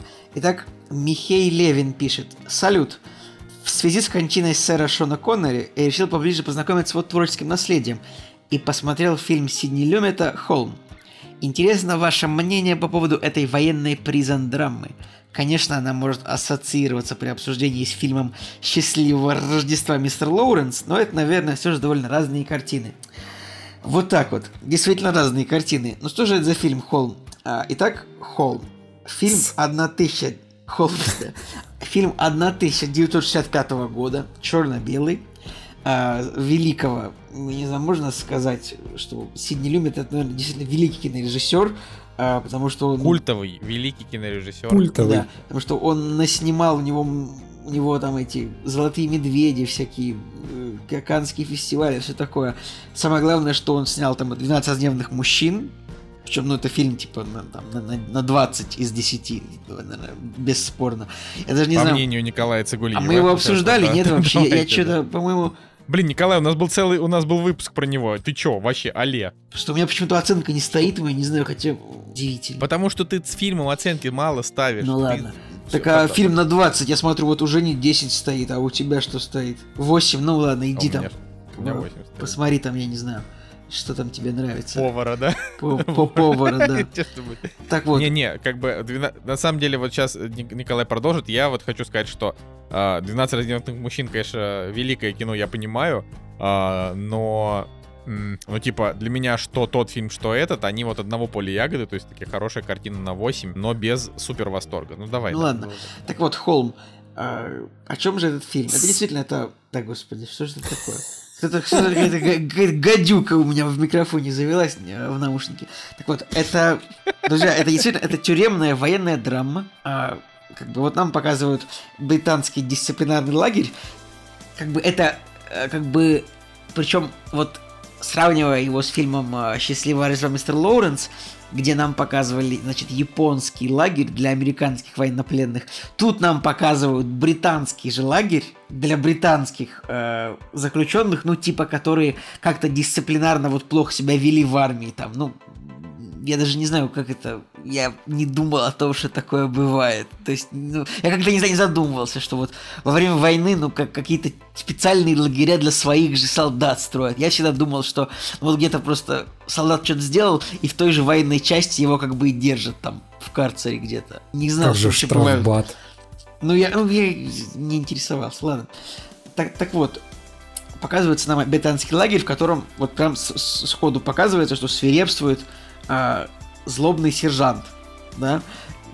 Из-за трудностей перевода, кстати, было вынесено э, то, что Цугулиев борется с трудностями перевода. Этот фильм «Холм», он есть только в очень плохом русском переводе, но он звучит нормально, с нормальными голосами, но там ну столько неправды в переводе, просто невозможно. Причем там неправда на уровне э, я предъявлю тебе обвинение, а на самом деле я ни в коем случае не предъявлю тебе обвинение. Как бы вот именно неправда на уровне плюс-минус, то что просто неправильно исковеркано, и фамилии постоянно путаются, где типа я посажу Стивенса под трибунал, э, я посажу Робертса под трибунал на самом деле. Я такой думаю, ну ребят, вы как, как вы это переводили? Ну come on, это что это такое? Э, Там реально я насчитал где-то 7 очень больших ошибок, поэтому, друзья, будете смотреть, обязательно включайте английские субтитры, потому что русских субтитров в интернете я к этому фильму не нашел. Как бы. Бывает Вообще такое нигде тоже. нету. Хотя, Нигде, ну, да. чтобы, по большому счету, чтобы сделать русские субтитры, нужно, я так понимаю, просто на, на, на 3 часа посидеть в TXT файле. Как бы просто кто, ну, не нашлось человека, который э, такой, вот я сейчас сяду и сделаю субтитры для фильма «Холм». Удивительно. Фильм просто очень хороший. Да, Я так на минуточку хочу сказать, что у фильма всего 1200 русских да, оценок. фильм вообще, то есть он, А. да у него даже на MDB 12 тысяч, это не популярный фильм, хотя здесь играет Шон Коннери. Ладно, показывается нам лагерь, в котором вот фильм, почему называется холм? Потому что в центре лагеря этого злой сержант, а, значит, построил холм, как бы на который он заставляет постоянно забираться как бы пленных, которые там находятся. Это такой сизифов труд, то есть они просто забираются на холм и спускаются.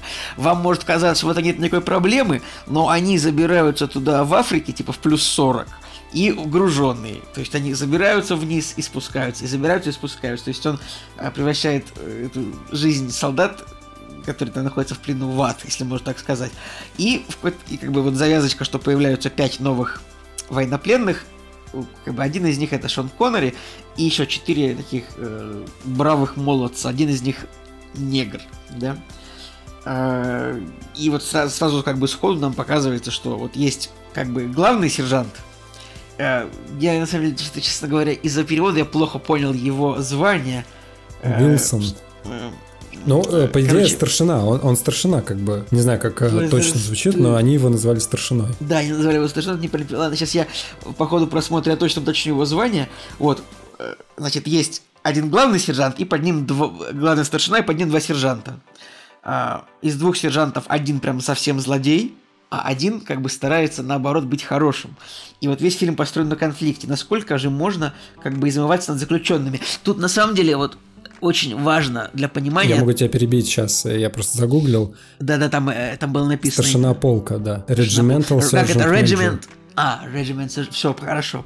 Значит, э, полковой старшина. Тут, понимаете, очень важно, что это не тюрьма в прямом смысле. Это не тюрьма, это дисциплинарный лагерь. То есть тут нужно изначально это смотреть фильм не как про людей, которые кого-то убили или я не знаю, изнасиловали. Это вот фильм про людей, реально там пять человек, они попали. Нам сразу показывают, говорит, вы за что попали? Говорит, я украл э, пять колес из, э, со склада, чтобы их продать. Второй, я хотел э, я хотел сбежать вот ну как бы хорошо дезертирство это про- это как бы плохо правда наверное да. Э, третий напомните мне там то- тоже еще были какие-то два один напился значит просто ну то есть как бы это не отъявленные мерзавцы в этой тюрьме это Ну как, украл три бутылки виски или две и выпил. ну это как бы это же ну то есть понимаете именно Ну это вообще мелочь. Да, это вот тут мелочь. реально сидят просто солдаты, которые как бы ослушались, да. И, ну, тут серьезное нарушение прям как бы есть так. Оно тут, правда, есть только у Шона Коннери, потому что герой Шона Коннери, он отказался идти в атаку по приказу старшего по званию и ударил его в лицо. Это, да, это такие, такие вещи обычно, правда, под трибунал, там, и, на- и может, там, на несколько лет посидеть, я думаю. Но в целом все в этом лагере это люди, которые реально украли 10 колес со склада. Вот. И вот так вот. Поэтому, господа, вы можете продолжить тоже что-нибудь скажите. Как бы мне очень понравился фильм, в том смысле, что вот там прям вот там супер накал эмоциональный идет, когда идут споры между э, позициями э, между позициями разных офицеров. И в этом фильме мне очень понравилось то, что как бы там при всей вопиющей мерзости, подлости, злости, в этом фильме ну, есть какая-то справедливость, которая как бы, ну вот она тоже так вот очень... В фильме все уравновешено, то есть зло так прям со справедливостью уравновешено, поэтому сейчас я вам, вам даю, пожалуйста, слово, ребят. Ну, У меня такое ощущение сложилось, что я посмотрел какую-то камерную версию апокалипсиса сегодня. Ну, то есть э, без э, такого большого масштаба ужасов войны, там-то все-таки боевые действия реальные были, но идея здесь э, борьба ну, идея и того, и этого фильма, как мне кажется, борьба э, пацифизма с э, вот этим э, военным режимом. И здесь э, получается два вот э, противостояния и все такие же обезумевшие люди, которых э, ну, вот военный режим, военное подчинение, оно сводит, э, убивает в них э, что-то человеческое, да, и здесь как раз а, идет э, борьба, противопоставление вот этих двух миров, и Помимо этого, да, есть еще вот общий какой-то накал безумия, где ты понимаешь, что вот все, что связано с э, театром военных действий, с, э, с войной, да, это все действительно страшно, это ломает э, людей, и ты до конца вообще на самом деле не понимаешь, где э, хорошо, где плохо, и там насилие, принуждение это плохо, да, но как э, в этом фильме в холме персонаж Шона Коннери говорит, то есть он противопоставляется в своих же идеях, то есть он э, в определенный момент говорит, что если никто не будет э, исполнять приказов, то как бы и армии не будет. То есть он сам внутри находится на распутье а, в определенный момент, но все равно вот представляет вот эту точку а, сторону пацифизма, да, и борется с а, режимом. Ну он, да, бунтарь такой. Да, бунтарь. Вообще забавно, конечно. То есть э, ты смотришь э, британский фильм, где, получается, осужденные военнослужащие начинают бунтовать, да, и заявлять о своих правах, и пытаются судиться, и э, пытаются добиться того, чтобы к ним относились по-человечески, да, и все было как бы в рамках правил, несмотря на то, что они как бы вот военно осужденные. И это забавно, потому что мне вот, например, в российских реалиях, каких-то советских, вообще вот даже чисто теоретически было сложно представить этот фильм, ну вот э, в таких же условиях. И от этого, конечно, смотреть эту картину было еще интереснее, потому что, с одной стороны, ты понимаешь, что, да, там какие-то нечеловеческие методы перевоспитания, потому что солдаты там до изнеможения забегают и спускаются с этого холма, а с другой стороны, все равно идет какая-то мысль о том, что люди могут добиться своих прав, да, и чтобы к ним э, по справедливости относились. Сама тематика, она, конечно, достаточно достаточно интересно. Фильм потрясающий, здесь э, все актеры играют э, на 10 из 10, но вы должны понимать, вот просто маленький факт того, что уже все актеры из этого фильма, они умерли. И, соответственно, последний я, был Шон Коннери. Я тебе хотел тоже сказать, потому что я открыл список, и все черно-белые лица. Мне тоже это именно возникла мысль. Круто, что... Ну, это, Блин, это не круто, то, что... У меня, оно, у, меня, у меня тоже. Блин, обалдеть, у всех это возникла мысль. Я, я просто, когда его смотрел, я такой думаю, блин, а ведь все уже умерли. На самом деле, это просто потому, что мы стареем, и нам, нам уже тоже, мы много думаем о, о смерти, соответственно. Слушайте, я, я вот что хочу сказать. Мне вот персонаж Шона Коннери, я скажу честно, мне он не понравился. Потому что как бы я ни относился к великому Шону Коннери, и мне очень жаль, что он хоть и такую длинную, долгую жизнь прожив, он нас покинул недавно, э, я все равно вот не далеко не все его роли кажутся мне удачными. То есть, смотрите. Так, стоп, вот, тебе не нравится, как он сыграл, или тебе не нравится его герой, который вот я как, позиция вот его я, персонажа? Я, я, Николай, ну дай я скажу, ну дай скажу. Короче, а, вот персонаж, мне его не то что не понравился, он просто какой-то для меня оказался не очень внятный. Но сыграл Шон Коннери прекрасно, потому что почему? Потому что Шон Коннери это мистер обаяния. То есть вот у него в принципе очень тяжело снять Шона Коннери так, чтобы он был не обаятельный. Он у него э, очень приятный такой теплый взгляд, у него супер такая вот э, располагающая такая немножко ностальгическая улыбка, но он реально Еще крутой, эти, крутой, красивый эти мужик. пикап-усы. Ну вот, да, да, пикап-усы, которые ему идут.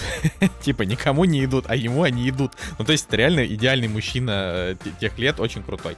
А, но его персонажа я реально не понял до конца, потому что он поначалу, то есть я думал, что он весь фильм будет такой типа жертвой, то есть человек, который будет а, там стоять на своем и все время получать люлей. Но у него там есть моменты, когда он то он молчит, то он наоборот взбрыкивает то он э, вроде становится помягче, то он вдруг становится жестче. У него несколько раз менялось мнение по, по тому, как ему именно надо действовать по ходу фильма.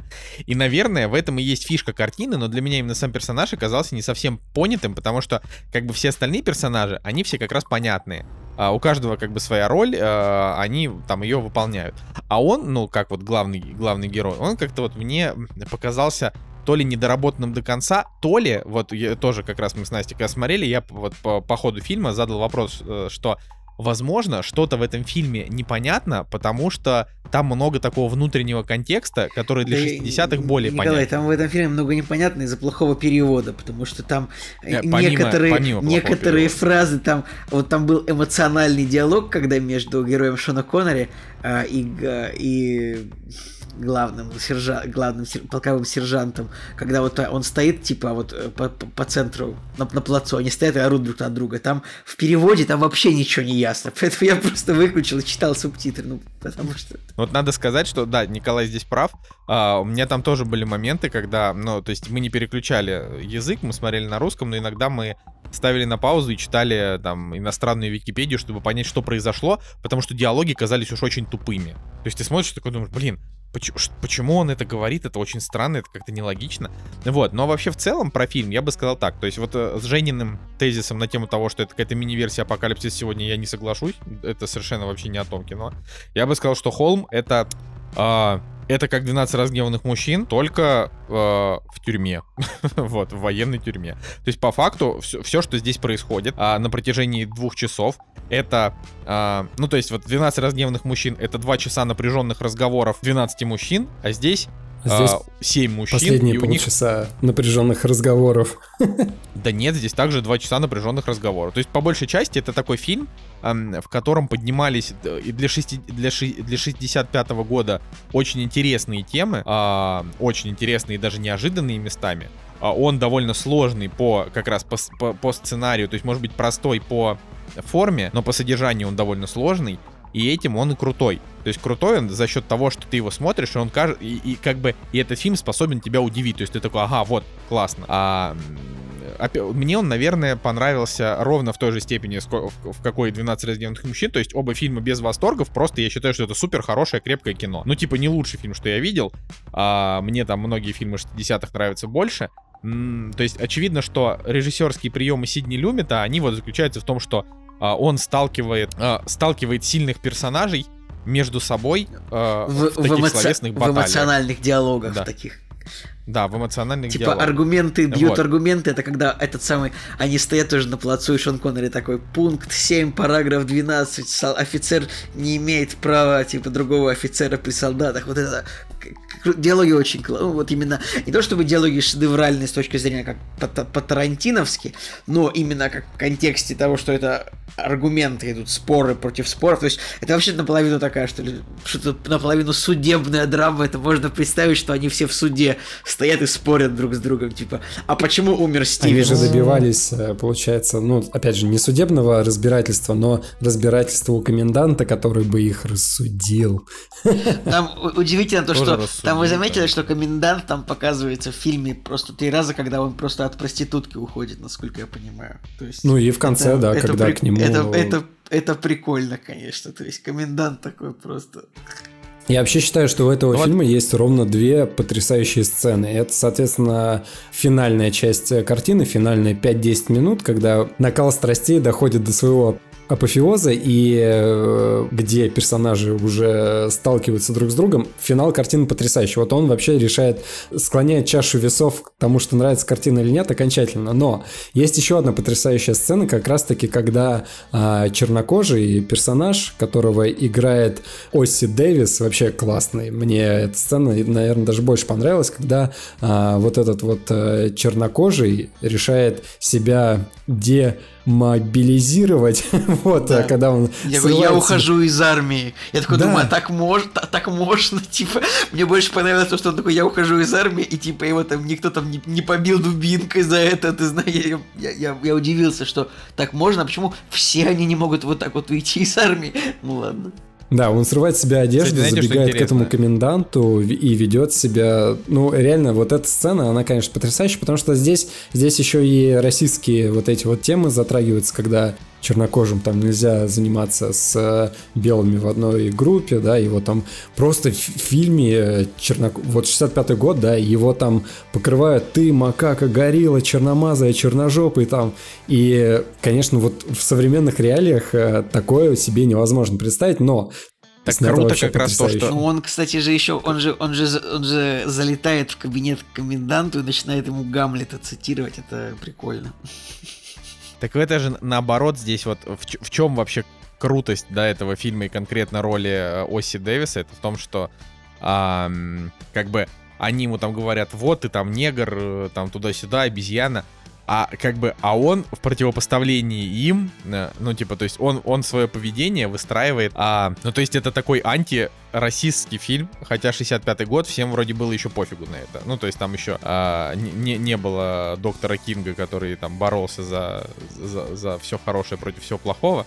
А, вот, поэтому я считаю, что это такое прям довольно актуальное и сейчас как бы кино, но, конечно, сейчас его никому не будут показывать, просто потому что там, в принципе, произносятся такие слова, а, что, там, не знаю, все сразу скажут, ой, фу-фу, но на самом деле это, конечно, супер стоит его всем показывать, во-первых, как пример, э, ну, такой вот эмоциональной диалоговой э, драмы, и, во-вторых, как пример, э, значит, фильма про то, как, то есть это действительно хорошая, хорошая картина о том, как а, люди оскотиниваются, значит, хуже преступников, те, кто их надзиратели. Ну, то есть это не, не как бы тема не нова, но она всегда, мне кажется, актуальна и хороша. Я хотел сказать, что Оси Дэвис э, играл в 12 разгневанных мужчинах 97 -го года, типа в ремейке. Его уже снял не Сидни Люмит, но это ну, забавно, да. Факт. Вообще, я по поводу главного персонажа все-таки еще хотел добавить, э, которого Шон Коннери сыграл. Все-таки персонаж неоднозначный, и он как мне кажется, является главным вообще сломом в картине, потому что когда а, вот эти вот а, пятеро заключенных приходят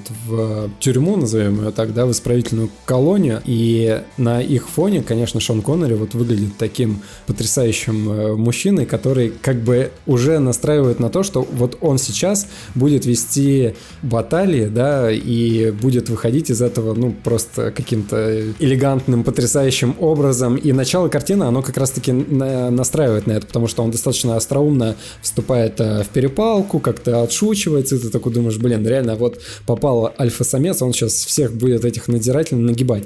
А на самом деле у него предыстория достаточно сложная, потому что там э, его отношение к армии, да, раскрывается в определенный момент, его трагедия, как бы раскрывая его персонаж, почему он такого поведения. И там же еще прозвучала фраза о том, что вот он в армию пошел от нечего делать, потому что не было работы, да, и он, как бы, не зная, куда податься, пошел в армию. То есть не потому, что он хотел там туда пойти или еще, или еще что-то, а просто потому, что вот нечего было делать. И вот за такими моментами, за тонкостями, да, где персонаж начинает э, рассказывать о себе, раскрываться, за ними нужно следить, потому что как раз-таки они и говорят о том, что персонаж, вот он не такой э, крутой а, альфа-самец, да, который вот сейчас будет э, всех раскидывать э, словесно и физически вот в этом фильме. И поэтому вот у него действительно такая сложная история, и он сам э, внутри себя мечется, сам понимает, чего он хочет добиться. Именно вот сквозь внутренние какие-то терзания и только в конце приходит к тому, чтобы выступить, да, против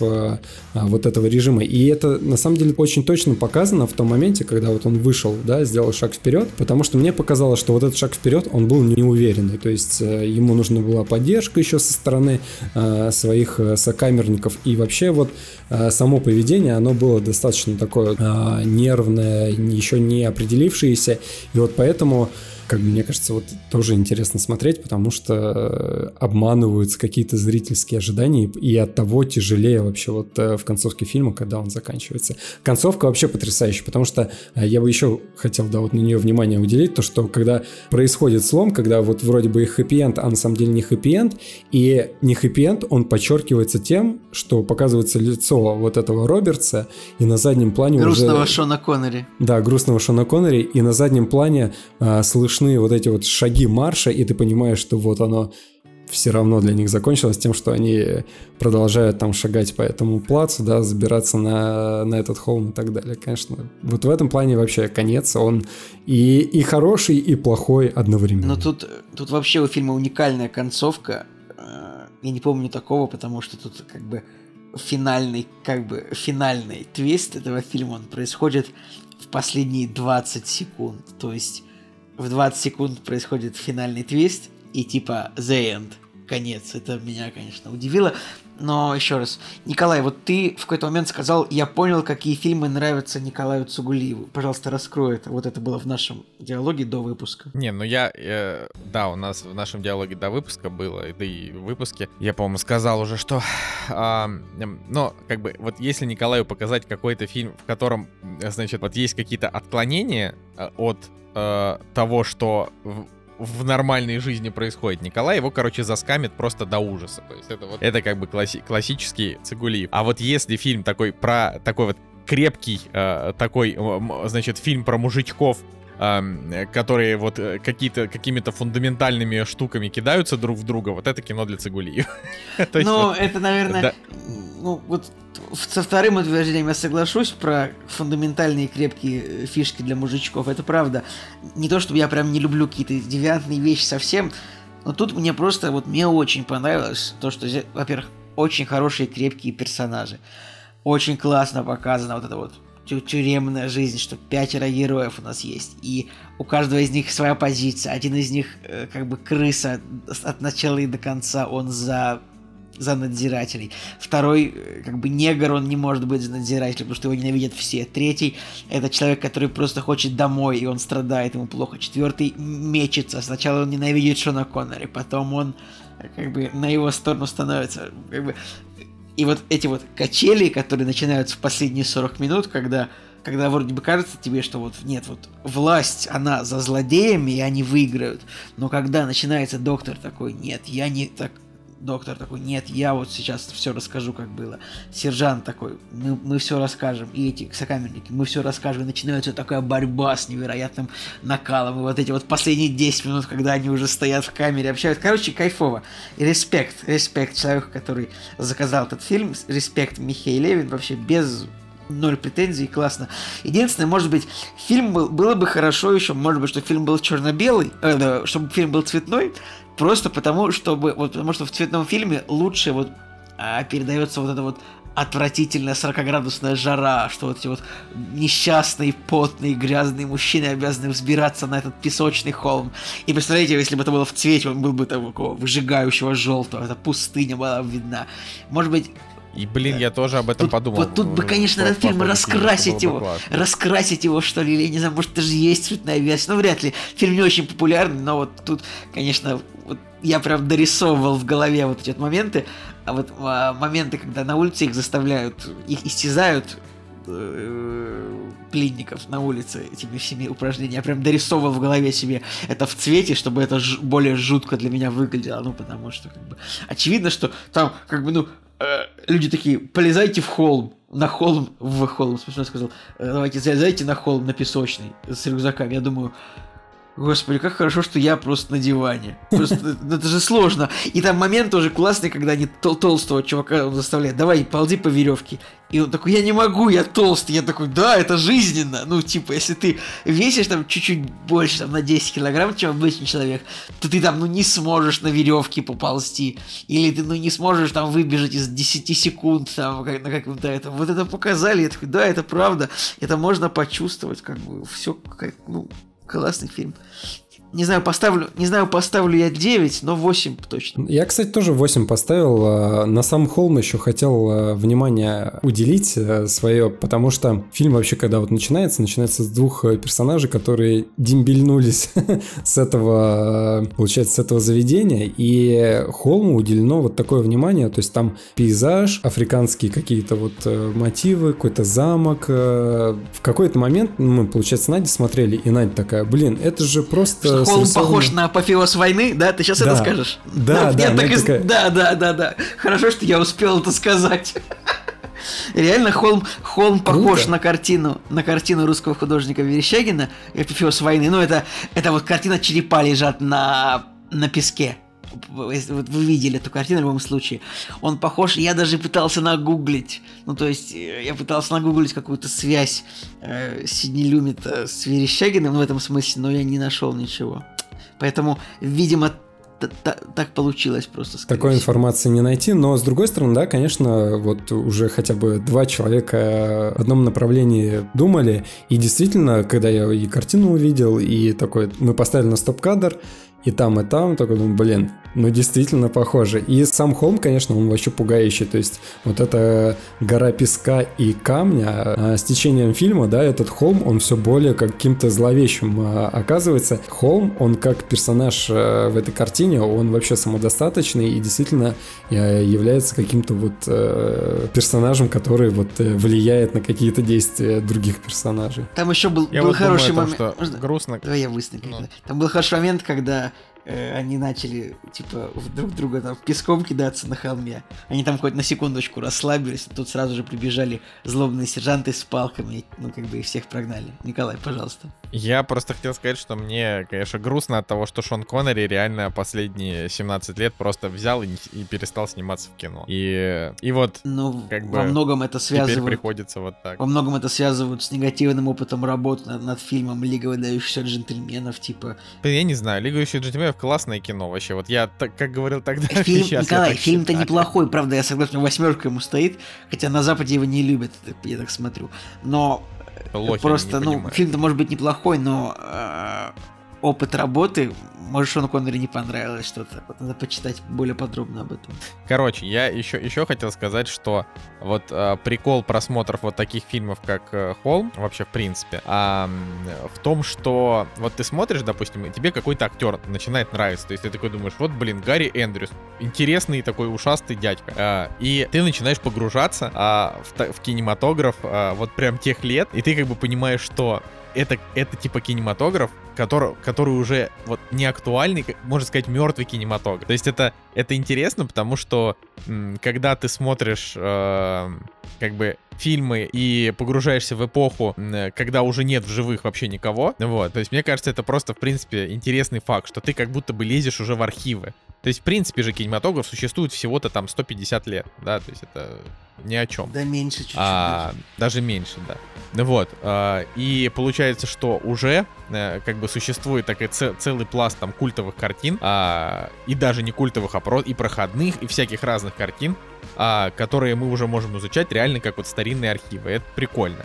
Э, то есть вот, допустим, мне понравился там актер, который сыграл Лоуренса Аравийского. И я начинаю, значит, э, смотреть, а, где он там еще играл именно в молодости, да, изучать. Вот Холм, например, к слову, я добавил его к, себе- к себе в, э, ну, в список на посмотреть, наверное, год назад, вот. И даже не знал, когда я вообще до него дойду, просто как-то даже не задумался. Добавил и все, и тут раз, и вот такая вот история с Boosty. А, потому что прикольно. Вот. Но я предлагаю, честно говоря, идти уже дальше потихонечку, потому что у нас не так много времени, и еще три вещи надо обсудить. Да, на холм мы забрались, а теперь пора с него спускаться. Да.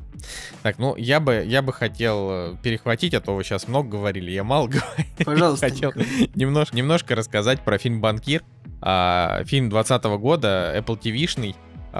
Значит, совершенно негромко будет сказать, что это один из лучших фильмов, а, вышедших на стриминг-сервисах в этом году, потому что а, условно из списка там 100 фильмов, что вышли, там у э, 94 будет рейтинг 5,5. Ну вот, у этого фильма общий рейтинг 7,1, а, на MDB даже 7,3, э, неплохо, неплохой метакритик, и мне стало интересно его посмотреть, э, потому что тематика показалась любопытной. Там, значит, в чем суть? Это, значит, э, фильм по э, основан на реальных событиях, то есть он, э, когда говорят основан, это значит, что он ам, частично на реальных, частично, частично какие-то вещи выдуманы. Вот. А, Это история про то, как э, в 1950-х годах ам, двое чернокожих чуваков э, проворачивали бизнес таким образом, что они были серыми кардиналами, а э, как бы их бизнес представлял белый чувак. Вот.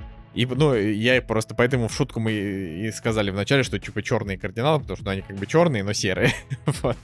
А, и тут главные, главные роли здесь исполняют э, три хороших актера.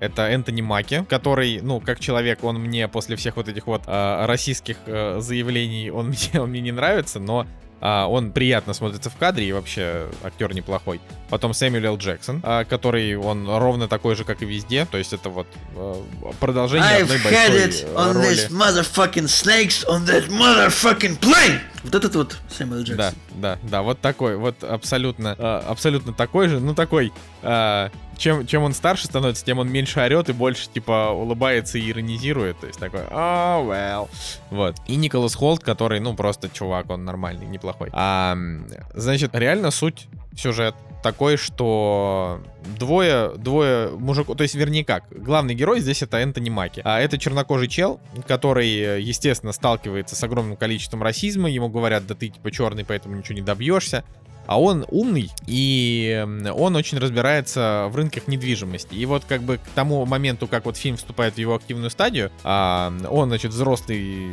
уже мужчина, который начинает проворачивать такие хитрые сделки, выкупая дома а, в Лос-Анджелесе, э, я не помню, там дело начинается с Лос-Анджелеса или нет, или начинается это в Сан-Франциско, я, наверное, сейчас... Неважно. А он начинает выкупать, а, выкупать в свое владение дома, в которых живут белые, а, и сдавать там квартиры черным. И он это делает не для того, чтобы, типа, там белых притеснить. То есть там нет вообще никаких разговоров на тему того, что вот, давайте там дадим пинка белым. То есть в этом плане а, в фильме вообще нет вот этих вот а, значит, разговорах о расовых проблемах. Кстати, у фильма есть, расовый... белый режиссер. Ну, это же как бы, бел... Николай, белые режиссеры обязаны э, снимать чернокожих, потому что это их, э, собственно, я считаю, это их прямая обязанность как людей с привилегированным положением в этом мире. То есть, ладно, а, короче, вот. Ну и вот история разворачивается, то, что он приходит к успеху, Фильм идет два часа, и за два часа там очень много чего происходит. То есть это такое, знаете, событийное кино. А, из тех, в которых это не как событийное, как сериал «Эпидемия», но в плане это вот такая событийная драма, в которой много всего успевает произойти. А, то есть э, это не фильм о том, как он пришел к успеху, а потому что приходит он к успеху, типа, в первые там 15-20 минут. А дальше рассказывается о том, как он пришел к ошеломительному успеху и как он все потерял. то есть это такая картина. Ну, вернее, я не буду как бы спойлерить, то есть там нет такого, что он прям все потерял. А, там такая вот а, непростая история о том, как они столкнулись с проблемами, когда он решил помимо заработка денег еще и помочь чернокожему сообществу. Вот в тот момент, когда он такой, надо, пом- надо помогать, а, потому что я сам там из бедного хренового района, вот тогда-то у него начались проблемы. А вот, ну, собственно, фильм, он интересный, смотрится хорошо, то есть это не шедевр, я ему поставил 7. А, он не шедевр просто потому, что когда вот фильм заканчивается, ты так, ты как бы, ну вот, сидишь и думаешь, а стоило ли действительно эту историю экранизировать? Потому что там концовка, она такая неоднозначная для того, чтобы вообще, в принципе, ее показывать. Я не буду тоже про нее ничего говорить. Вот. То есть концовка не такая странно, крутая, но... как в холме. Не, ну холм вообще хорош. То есть с точки зрения концовки он хорош. А банкир, он с точки зрения концовки, это просто... То есть это... Банкир это байопик, да, такой немножко с какими-то там... Э, с какими-то возможными отклонениями. Все равно я никогда лично не узнаю с какими, да, поэтому будем считать, что это байопик. А, вот. И... И поэтому вот это кино, ну, как бы оно заканчивается тем, чем, что, что в жизни происходило. Соответственно, меня просто немножко удивило, что вот они взяли эту историю для того, чтобы ее показать. То есть я не совсем понял миссию этой картины. Вот, а, но Uh, как бы основная миссия, да, это типа Apple TV, нам нужно снимать про меньшинства. А, вот это, это, ну, подожди, байопик, это, миссия, это да. по, по книге он, нет? Да, он по, подожди, ну то ли по книге, то ли просто по реальным ну, просто событиям. если по книге, вдруг ну, это популярная книга в Америке, ну бывает же такое. Не, не исключаю, просто опять же, там, то есть вся сама по себе история увлекательная, финал этой истории, он меня немножко разочаровал. Да, получается, я, есть э, надеялся. рассказ, который написал Брэд Кейн назовем его вот так. Ну и, соответственно, по этому рассказу его написан сценарий. Вот я, да, да, правда, Брэд Кейн, это Женя посмотрел в этом. А, видимо, да, на кинопоиске. Кстати, Брэд Кейн, вот, пожалуйста, Звездный десант, Возвращение Джафара, вообще талант. А, да, э, но вот, подытожив, э, я считаю, что стоит посмотреть. Э, тут просто в чем, в чем фишка-то, да, возвращаясь к PlayStation 5. Это Apple TV, Apple TV Plus, вернее. Э, а Apple TV Plus, а если у тебя нет специальной приставки, которая там стоит, не знаю, 4000, если тебе нормально 1080p а, и там типа 8 или 9 тысяч или 10 тысяч, если тебе хочется в 4К смотреть. А вот, соответственно, мы просто не покупали, потому что как я уже говорил сколько-то там месяцев назад в одном из выпусков, что изучив Apple TV, я понял, что там 30 оригинальных тайтлов и платить э, деньги Мне за нравится, то, чтобы... что Николай как бы он как э, он считает нужным сказать, почему он не купил что-то. Типа. Жень, у тебя, так у тебя, это, это вообще, у тебя вообще-то это очень часто важно. Часто бывает такое, что такой, ну я не купил что-то, потому что это, так это, не знаю, мне кажется, это любопытно. Ну, конечно, Николай, ну, это ты просто, бы... э, типа, как ты как человек, который сделал себе имидж человека, который купил все, что уже можно было купить, там, типа, понятное дело, что тебе нужно объяснить, почему да, у тебя да. чего-то нет. Хорошо, я верю. Такой козел. Вообще, и с этим человеком, вот реально с этим человеком я просто столько лет, я вообще разговоры разговариваю. Просто ужас. А, в общем, да, собственно, э, как бы никому не советую вообще, в принципе, тратить деньги на Apple TV, потому что это, ну, как бы, это, это такая ублюдская история про то, что Apple такие говорят, «А, смотрите-ка, мы вам продадим нашу приставку, чтобы вы могли смотреть, то есть мы, вы- мы возьмем с вас дополнительные там 150 долларов э, за вместо того, чтобы вы просто на свое смарт ТВ поставили приложение там о медиатеке, кинопоиска или HBO там для американцев и так далее, и, и- и делали то же самое, только без специальной коробки. Короче, я считаю в этом плане Apple максимально неправы и идут они в задницу. Вот, но И как бы, э, так как там, когда там, я купил Mac, мне дали годовой Apple TV, я хотел его э, оттянуть вот до того момента, пока там появится много тайтлов, но они сказали, что вот у вас остался месяц, вы должны активировать, либо пропадет. Да, это у меня Ну такая вот. же была история. Это они хитро сделали, Вот. мерзавцы. Да, я козлы вообще. Apple, ну я такой, вообще, ну ладно, Apple ни- активирую. никогда в жизни у нас не купит рекламу и никогда, никогда не будет с нами сотрудничать, поэтому App- Apple можно ругать. Типа, это Apple большая злая корпорация, которую, к сожалению, И- приходится тратить очень много денег, потому что техника у них самая лучшая. Но э, тут, нет, тут, тут та же, э, да, э, давайте это к- к- коро- коротенечко. Но при этом Apple много своего софта отдает бесплатно, за что им большое спасибо. А, просто вот история с Apple TV, это они такие пришли на рынок и говорят, у нас самая дешевая подписка. Ты такой, да, клево, самая дешевая подписка, но в ней и нет ни хрена. То есть э, я вот, оп- опять же, кто-нибудь, если вам интересно, вот те, кто слушает это сейчас, а, есть там сколько-то выпусков назад э, прям рассказ о том, что можно посмотреть на Apple TV и, есть ли в этом какой-то смысл. По факту реально 30 тайтлов, из которых интересных 5. Ну, вот правда, давайте 5. еще раз Вот. напоминаем. Защищать Джейкоба, утреннее шоу, Тед Лассо, больше не помню. Ну вот, мистический квест и, пожалуйста, вот банкир. Хорошо. Э, кто-то еще говорит о том, что сериал видеть хороший, но у него разгромнейшая критика. А, вот, это с Джейсоном Момоа. ну и... Ну и, ну и все. В принципе, по большей части там, то есть я изучаю, я каждый месяц захожу и смотрю, что появилось на Apple TV. Ничего. То есть там максимум а, раз в два месяца один какой-то фильм, раз в два месяца один какой-то сериал, причем какой-нибудь а, максимально неясный. А, Поэтому никакого смысла покупать приставку Apple TV нет, чтобы платить за Мы, фильмы. мы поняли, окей. Да, вот. Но в, в PlayStation Apple TV просто есть. вот это, это как бы это прикольная история о том, что Apple э, TV договорились с Xbox и с PlayStation, а, запихнули туда свои приложения, поэтому не нужно покупать отдельную приставку, и можно не- наконец-то теперь смотреть Apple TV на телевизоре, используя подписку эту самую. Ну вот, я, я считаю, что это как бы такой своего рода бонус. То есть не, не- зря не зря я не тратил эти лишние деньги непонятно на что. Вот, поэтому, да, банкира советую. Советую просто потому, что это такое, это практически филгуд кино. То есть, Э, не, подождите, это- вот вы понимаете, чтобы посмотреть этот фильм, вообще вот, э, чтобы прийти к этой картине, Николаю пришлось купить э, MacBook, потом купить PlayStation, и поэтому он посмотрел этот фильм. Что за трэш реально, вообще дикий стоило, стоило там Это- это 100 тысяч макбука и 50 тысяч PlayStation 170, да. для того, чтобы посмотреть, э, посмотреть э, фильм «Банкир». Я правильно понимаю, что это, Какие вы- это вершина, какие вы ужасные, это вершина, об этом. вершина потребления, типа. Ты еще на получ... Никто, То есть, никто смотри, никогда. да. Николай, смотри, с MacBook ты получил подписку на Apple, с PlayStation ты подключил, воз- получил возможность подключить Apple к телевизору, который ты тоже купил там ну, за 50 тысяч, наверное, я не знаю, может быть за 200, я не знаю, ты, наверное, ты богатый. И ну, стоили там эти там 200 тысяч потраченных 800. вот этого фильма, потому что, ну, все сошлось конкретно, чтобы ты его посмотрел, ведь верно? Блин, это, это очень клево, что вы так это подметили, это очень смешно. А, да, это стоило каждого потраченного рубля. Просто этот фильм на 7 из 10 стоил каждого. Вот, но вообще, Вообще, чтобы Правда, реально такая потратить типа столько этого самого, э, чтобы просто посмотреть фильм про негра, который торгует недвижимостью, прикольно. Но, но на самом деле, да, ну, видишь, это вот, это мое, это мой вклад в Black Lives Matter, потому что черные жизни важны.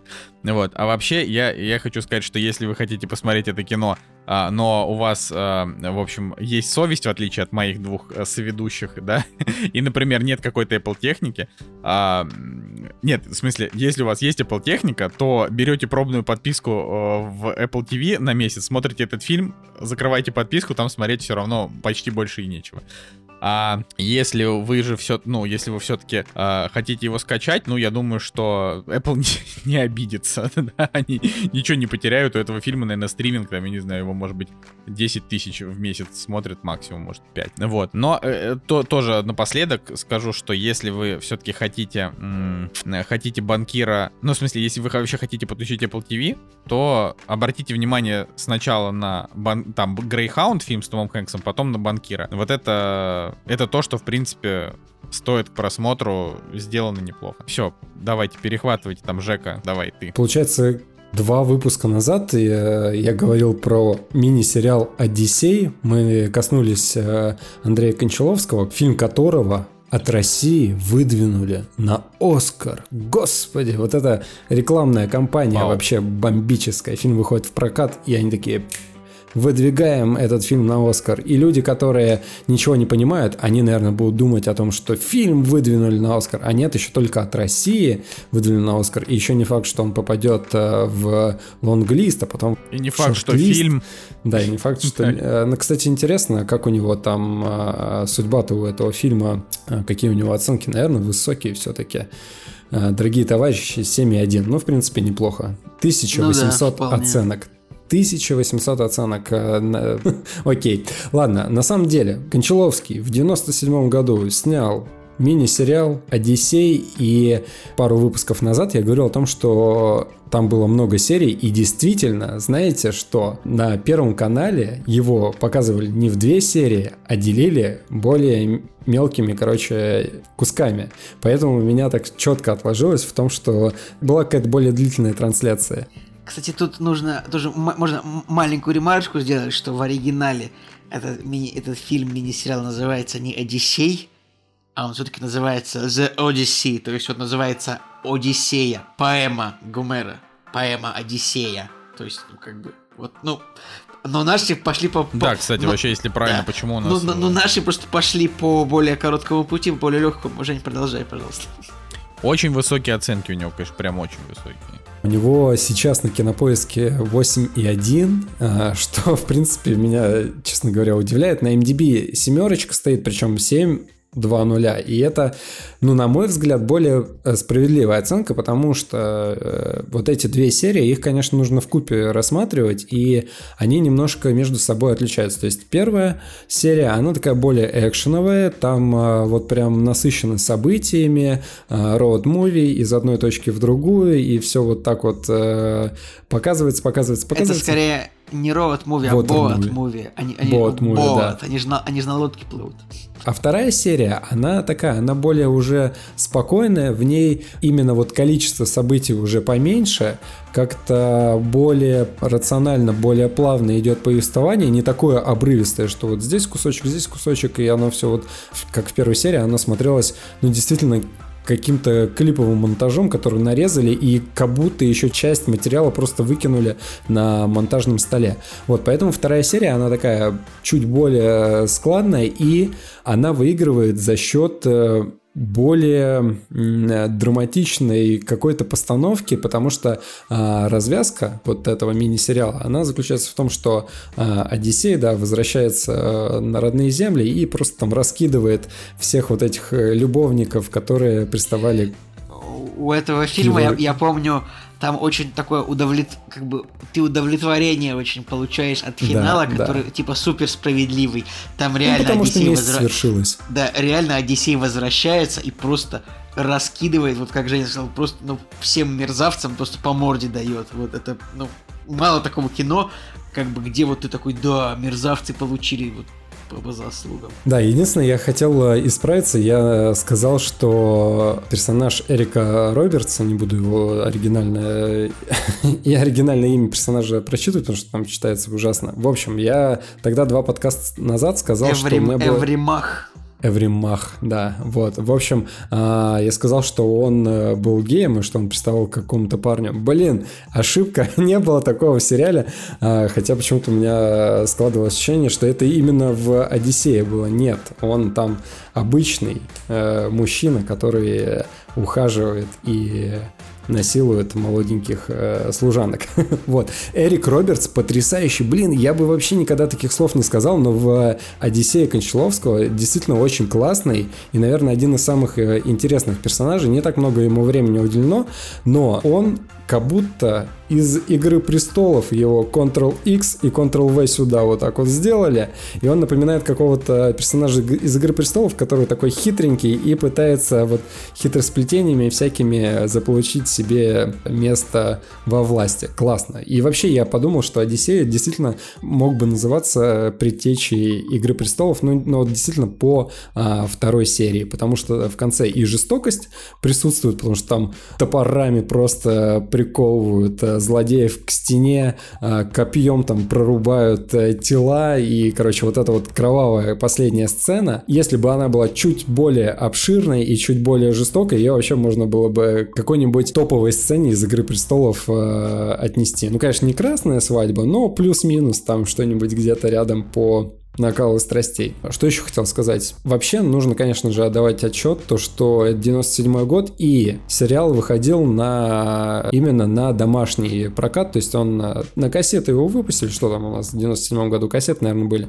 На кассету его конечно. выпустили, да, и он э, на VHS, пожалуйста, посмотрите. То есть качество, да, этой картины, оно как бы, ну, не нужно там самообманываться, да, и нужно понимать, что вот он э, прямиком на VHS должен был выходить, но это не отменяет того, Хотя, что... кстати, а... у него бюджет большой, для 97 года 40 миллионов, ну, пол матрицы, как бы. Да, 40 миллионов долларов, и это меня на самом деле, с одной стороны, э, там есть действительно классные моменты, то есть там и троянский конь в кадре есть, и какие-то морские чудовища, и э, какие-то существа, во второй серии даже компьютерная графика есть, то есть там человек превращается из свиньи, ну, то есть там трансформация такая компьютерная есть.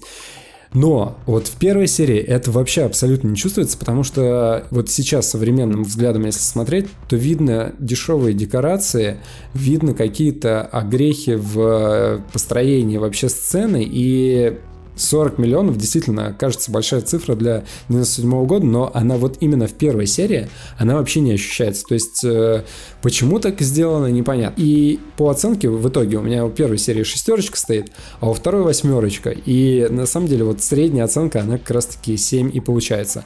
Но с точки зрения режиссуры, русский режиссер снял Андрей Кончаловский, вот такой эпик, да. Кончаловский вообще столько всего снял, я вот смотрю именно за, за свою жизнь разнопланового, что он, конечно, Да, но он и в Голливуде на самом деле много поснимал. И, и Щелкунчика снял на 2,9, а как и бы... Одиссея на 8,1. И Одиссею на 8,1, да. И вроде, и вроде он даже не сошел с ума как брат.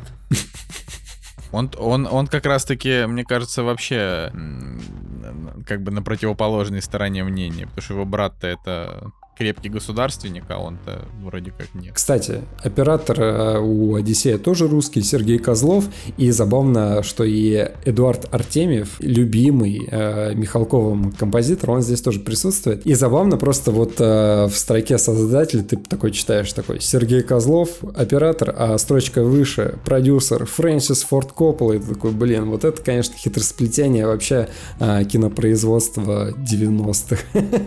Поэтому, на самом деле, друзья, друзья, опять же, да, с точки зрения актерских работ здесь круто, здесь э, Эрик Робертс, я уже сказал, Армандо Асанте, сам, который играет Одиссея, просто потрясающий, классно э, отыграна роль и э, полное проникновение к персонажу вообще выложился мужик потрясающий, мне кажется, это вообще роль его э, за всю карьеру, наверное, самая яркая, потому что играет он круто. Армандо Асанте удивительно, что, кстати, вот после этого фильма, после Одиссея у него больше не было, типа, Ничего. Да, больше все, провалено, вот. И Изабелла Расселини там играет. И вот э, сама его жена, она тоже потрясающая э, Грета Скаки. В общем, все актерские работы, они там так или иначе классные. За исключением, наверное, его сына, потому что вот э, сын Одиссея немножко подбешивал. Какого-то недоактера, мне кажется, нашли на эту роль. Возможно, можно было бы чуть-чуть что-то получше в этом смысле придумать. Но в целом, короче, классно. Советую, и, ребят, если пропустили, то можно посмотреть действительно ради концовки. Блин, кстати, уди- удивительно то, что Андрей Кончаловский старше своего брата Никиты Михалкова на 8 лет. Ну, то есть, как бы в целом это два глубоких старика, но один старше другого на 8 лет.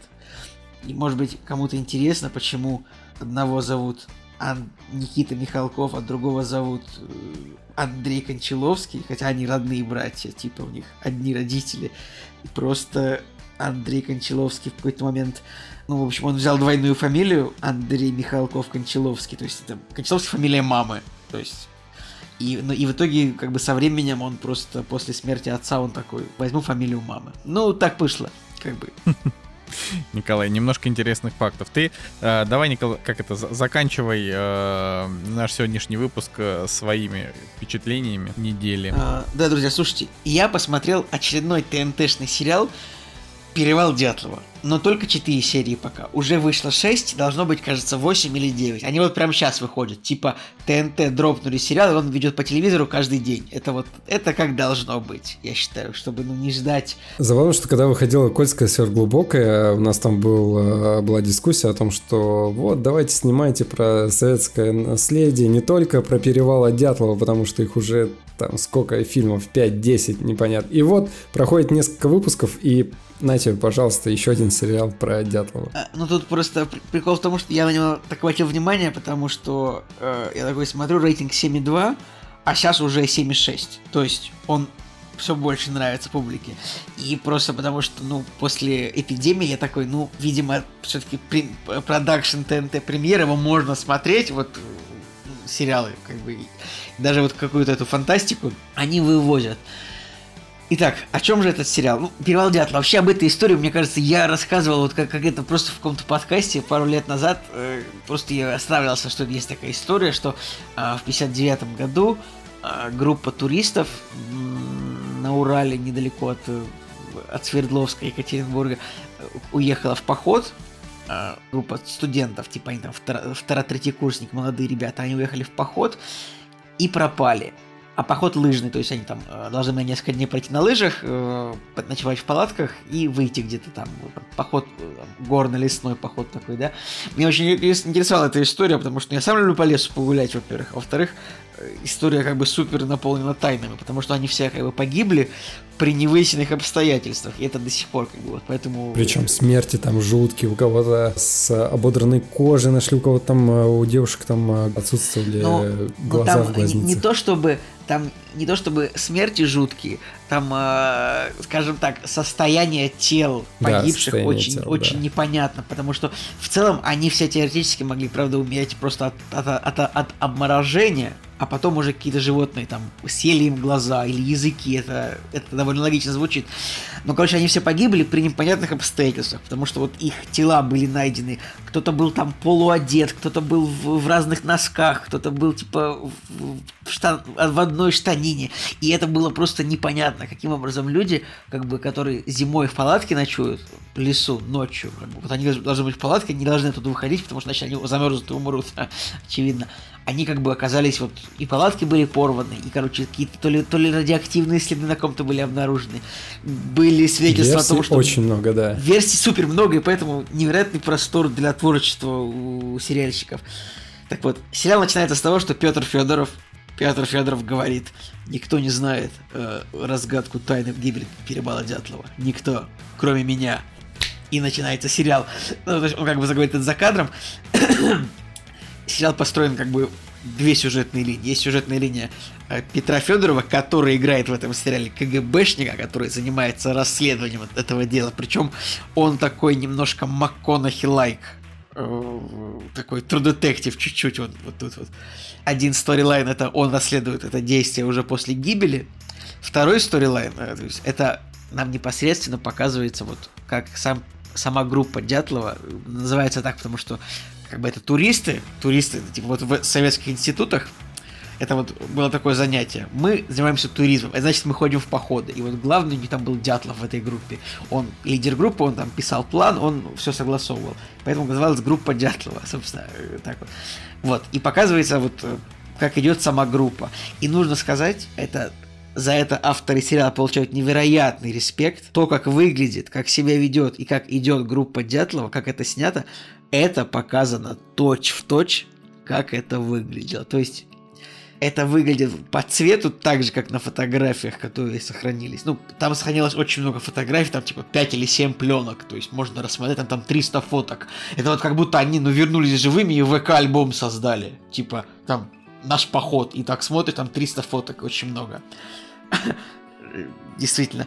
И короче говоря, и даже в сериале вот они повторили многие фотографии этих ребят, там просто показывается вот фотка, э, как бы вот сделана фотография, она показывается, и потом ты открываешь, сравниваешь с настоящими фотками, это, ну, поразительно. Актеров подобрали очень похожих, а как бы, и это вот, ну, классно, тут прям уровень, уровень подготовки, уровень продакшна, уровень того, как это сделано, очень-очень-очень понравилось. Вот.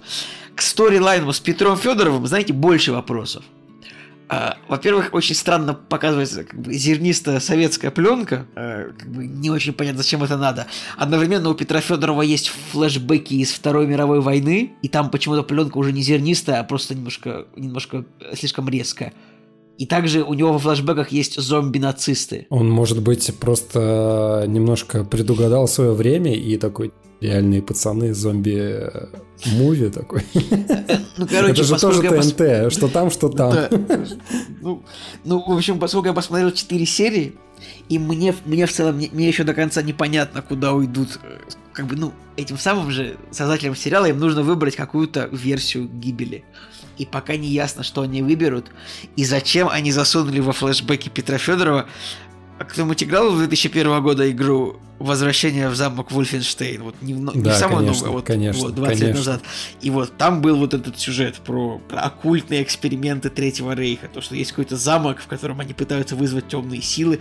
И вот тут вот это есть тоже.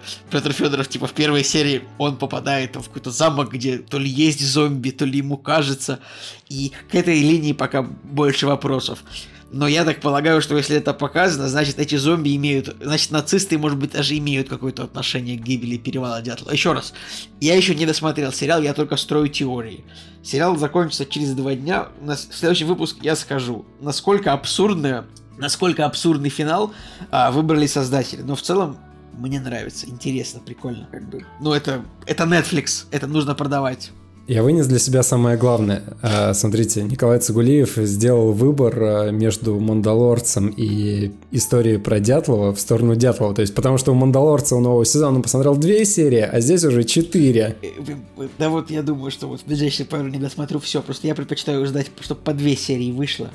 И на, на тот момент, когда я такой, о, «Мандалорец» вышло две серии, «Перевал Дятлова» уже четыре. Как бы это был просто вопрос цифр.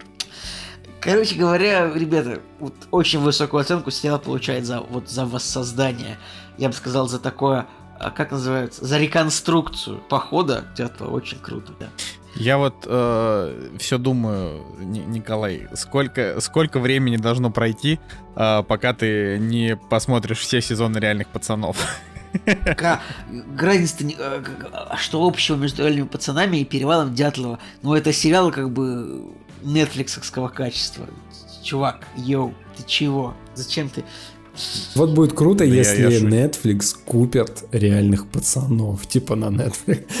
и, и можно будет сказать о том, что реальные пацаны уровня нетфликсовского качества. еще, еще забавно то, что то ли как бы комитет родственников погибших э, участников группы Дятлова, э, они вроде как то ли собирались подавать в суд на ТНТ, то ли просто возмутились тем, что те якобы слишком подробно все это раскрыли. Типа, что они якобы какие-то секретные документы получили и имена, но, по-моему, это все есть в доступе. Типа, в Википедии можно прочитать все, что есть в этом сериале. Э, ну, Ладно, что, что я могу сказать? У нас всегда будут недовольны родственники причастным к экранизации. Плюс, на самом деле, я вспоминаю в свое студенческое время, когда я первый раз вообще с этой историей про Дятлова столкнулся, а, ничего не знал, да, до этого, и тоже не помню, как именно, короче, попал на эту историю, но она меня заинтересовала, и Я в итоге прочитал какую-то электронную книгу, э, учитывая то, что я книги-то вообще не особо читаю, а тут прям история меня как-то затянула, я начал читать электронную книгу, и просто вот эта книга, она состояла из э, там 20 версий вообще того, как это все могло произойти. Такого вот прям настоятельного а, принуждения к какой-либо из версий не было, но они все были вот прям расписаны от и до, почему эти версии могли бы быть. То есть там какие-то американские шпионы, там радиоактивные вот эти вот частицы из университета, потом ракет какие-то и так далее, и так далее. В общем, очень много всего было. Чуть ли там не до инопланетян на самом деле. И Конечно, некоторые версии было очень смешно читать, а другие казались более какими-то реальными. И вот разбор вот этих всех версий уже тогда, да, он мне казался каким-то просто невероятно а, литературным, киношным. И осознавание того, что это все было в реальности, и что можно было действительно посмотреть а, фотографии с их а, пленочных фотоаппаратов, да, как они там друг друга фотографировали, потом а, фотографии с хода расследования, еще какие-то снимки. И вот это вот вот все сопоставление, оно, конечно, вот э, лет 10 назад меня очень сильно увлекло. Э, я был под огромным впечатлением. Не знаю, там книга состояла из э, огромного количества страниц, и единственное, да, что я помню, это то, что я не смотрел ни кино вообще, по-моему, даже учебу в какой-то день прогулял, я просто сидел, читал и читал, потому что мне было интересно, чем это все закончится, и даже э, крипово было в какой-то момент действительно страшно, потому что вот ты открываешь там э, фотографии, да, с расследования, смотришь э, там на эти покореженные тела, углубляешься вот в эту историю, каких-то расследований, и действительно было страшно даже. Вообще и тематика, конечно, интересная история. Да, вообще благодатная история для, для экранизации. Но тут тоже, и причем вот все в первые четыре серии, ну как бы, типа герои сериала, они вот высказывают вот почти все версии из Википедии. Это меня удивило тоже. Типа, может быть это какое-то оружие, может быть это местный народ Манси, может быть, это инопланетяне. То есть вот все прям, ты такой думаешь, ну да, вот этот детектив, он как будто в 2020-м живет. То есть, ну не, не то чтобы, но, короче, я доволен. Пока что, друзья, еще раз, через неделю я расскажу о том, э, что стоило ли это того или закончилось бредово. Но я, честно, я не верю, что можно как-то логично закончить, ну, типа, не прибегая к фантастике. А если прибегнуть к реальной версии, я не знаю, что медведь их напугал, они выбежали из палатки и замерзли, то это будет очень скучно. Потому что там уже как бы какая-то полумистика начинается с этими огнями в этом, в небе. Потому что есть фотка огней в небе. Ну и очевидно, эти огни в небе есть и в сериале. Так, Николай, еще раз, сколько серий уже вышло? Уже вышло 6 серий. А, и ты все посмотрел? 4. Я посмотрел 4 серии. 4, а 4, 4. Кстати, друзья, ага. я, так, ну, это не реклама.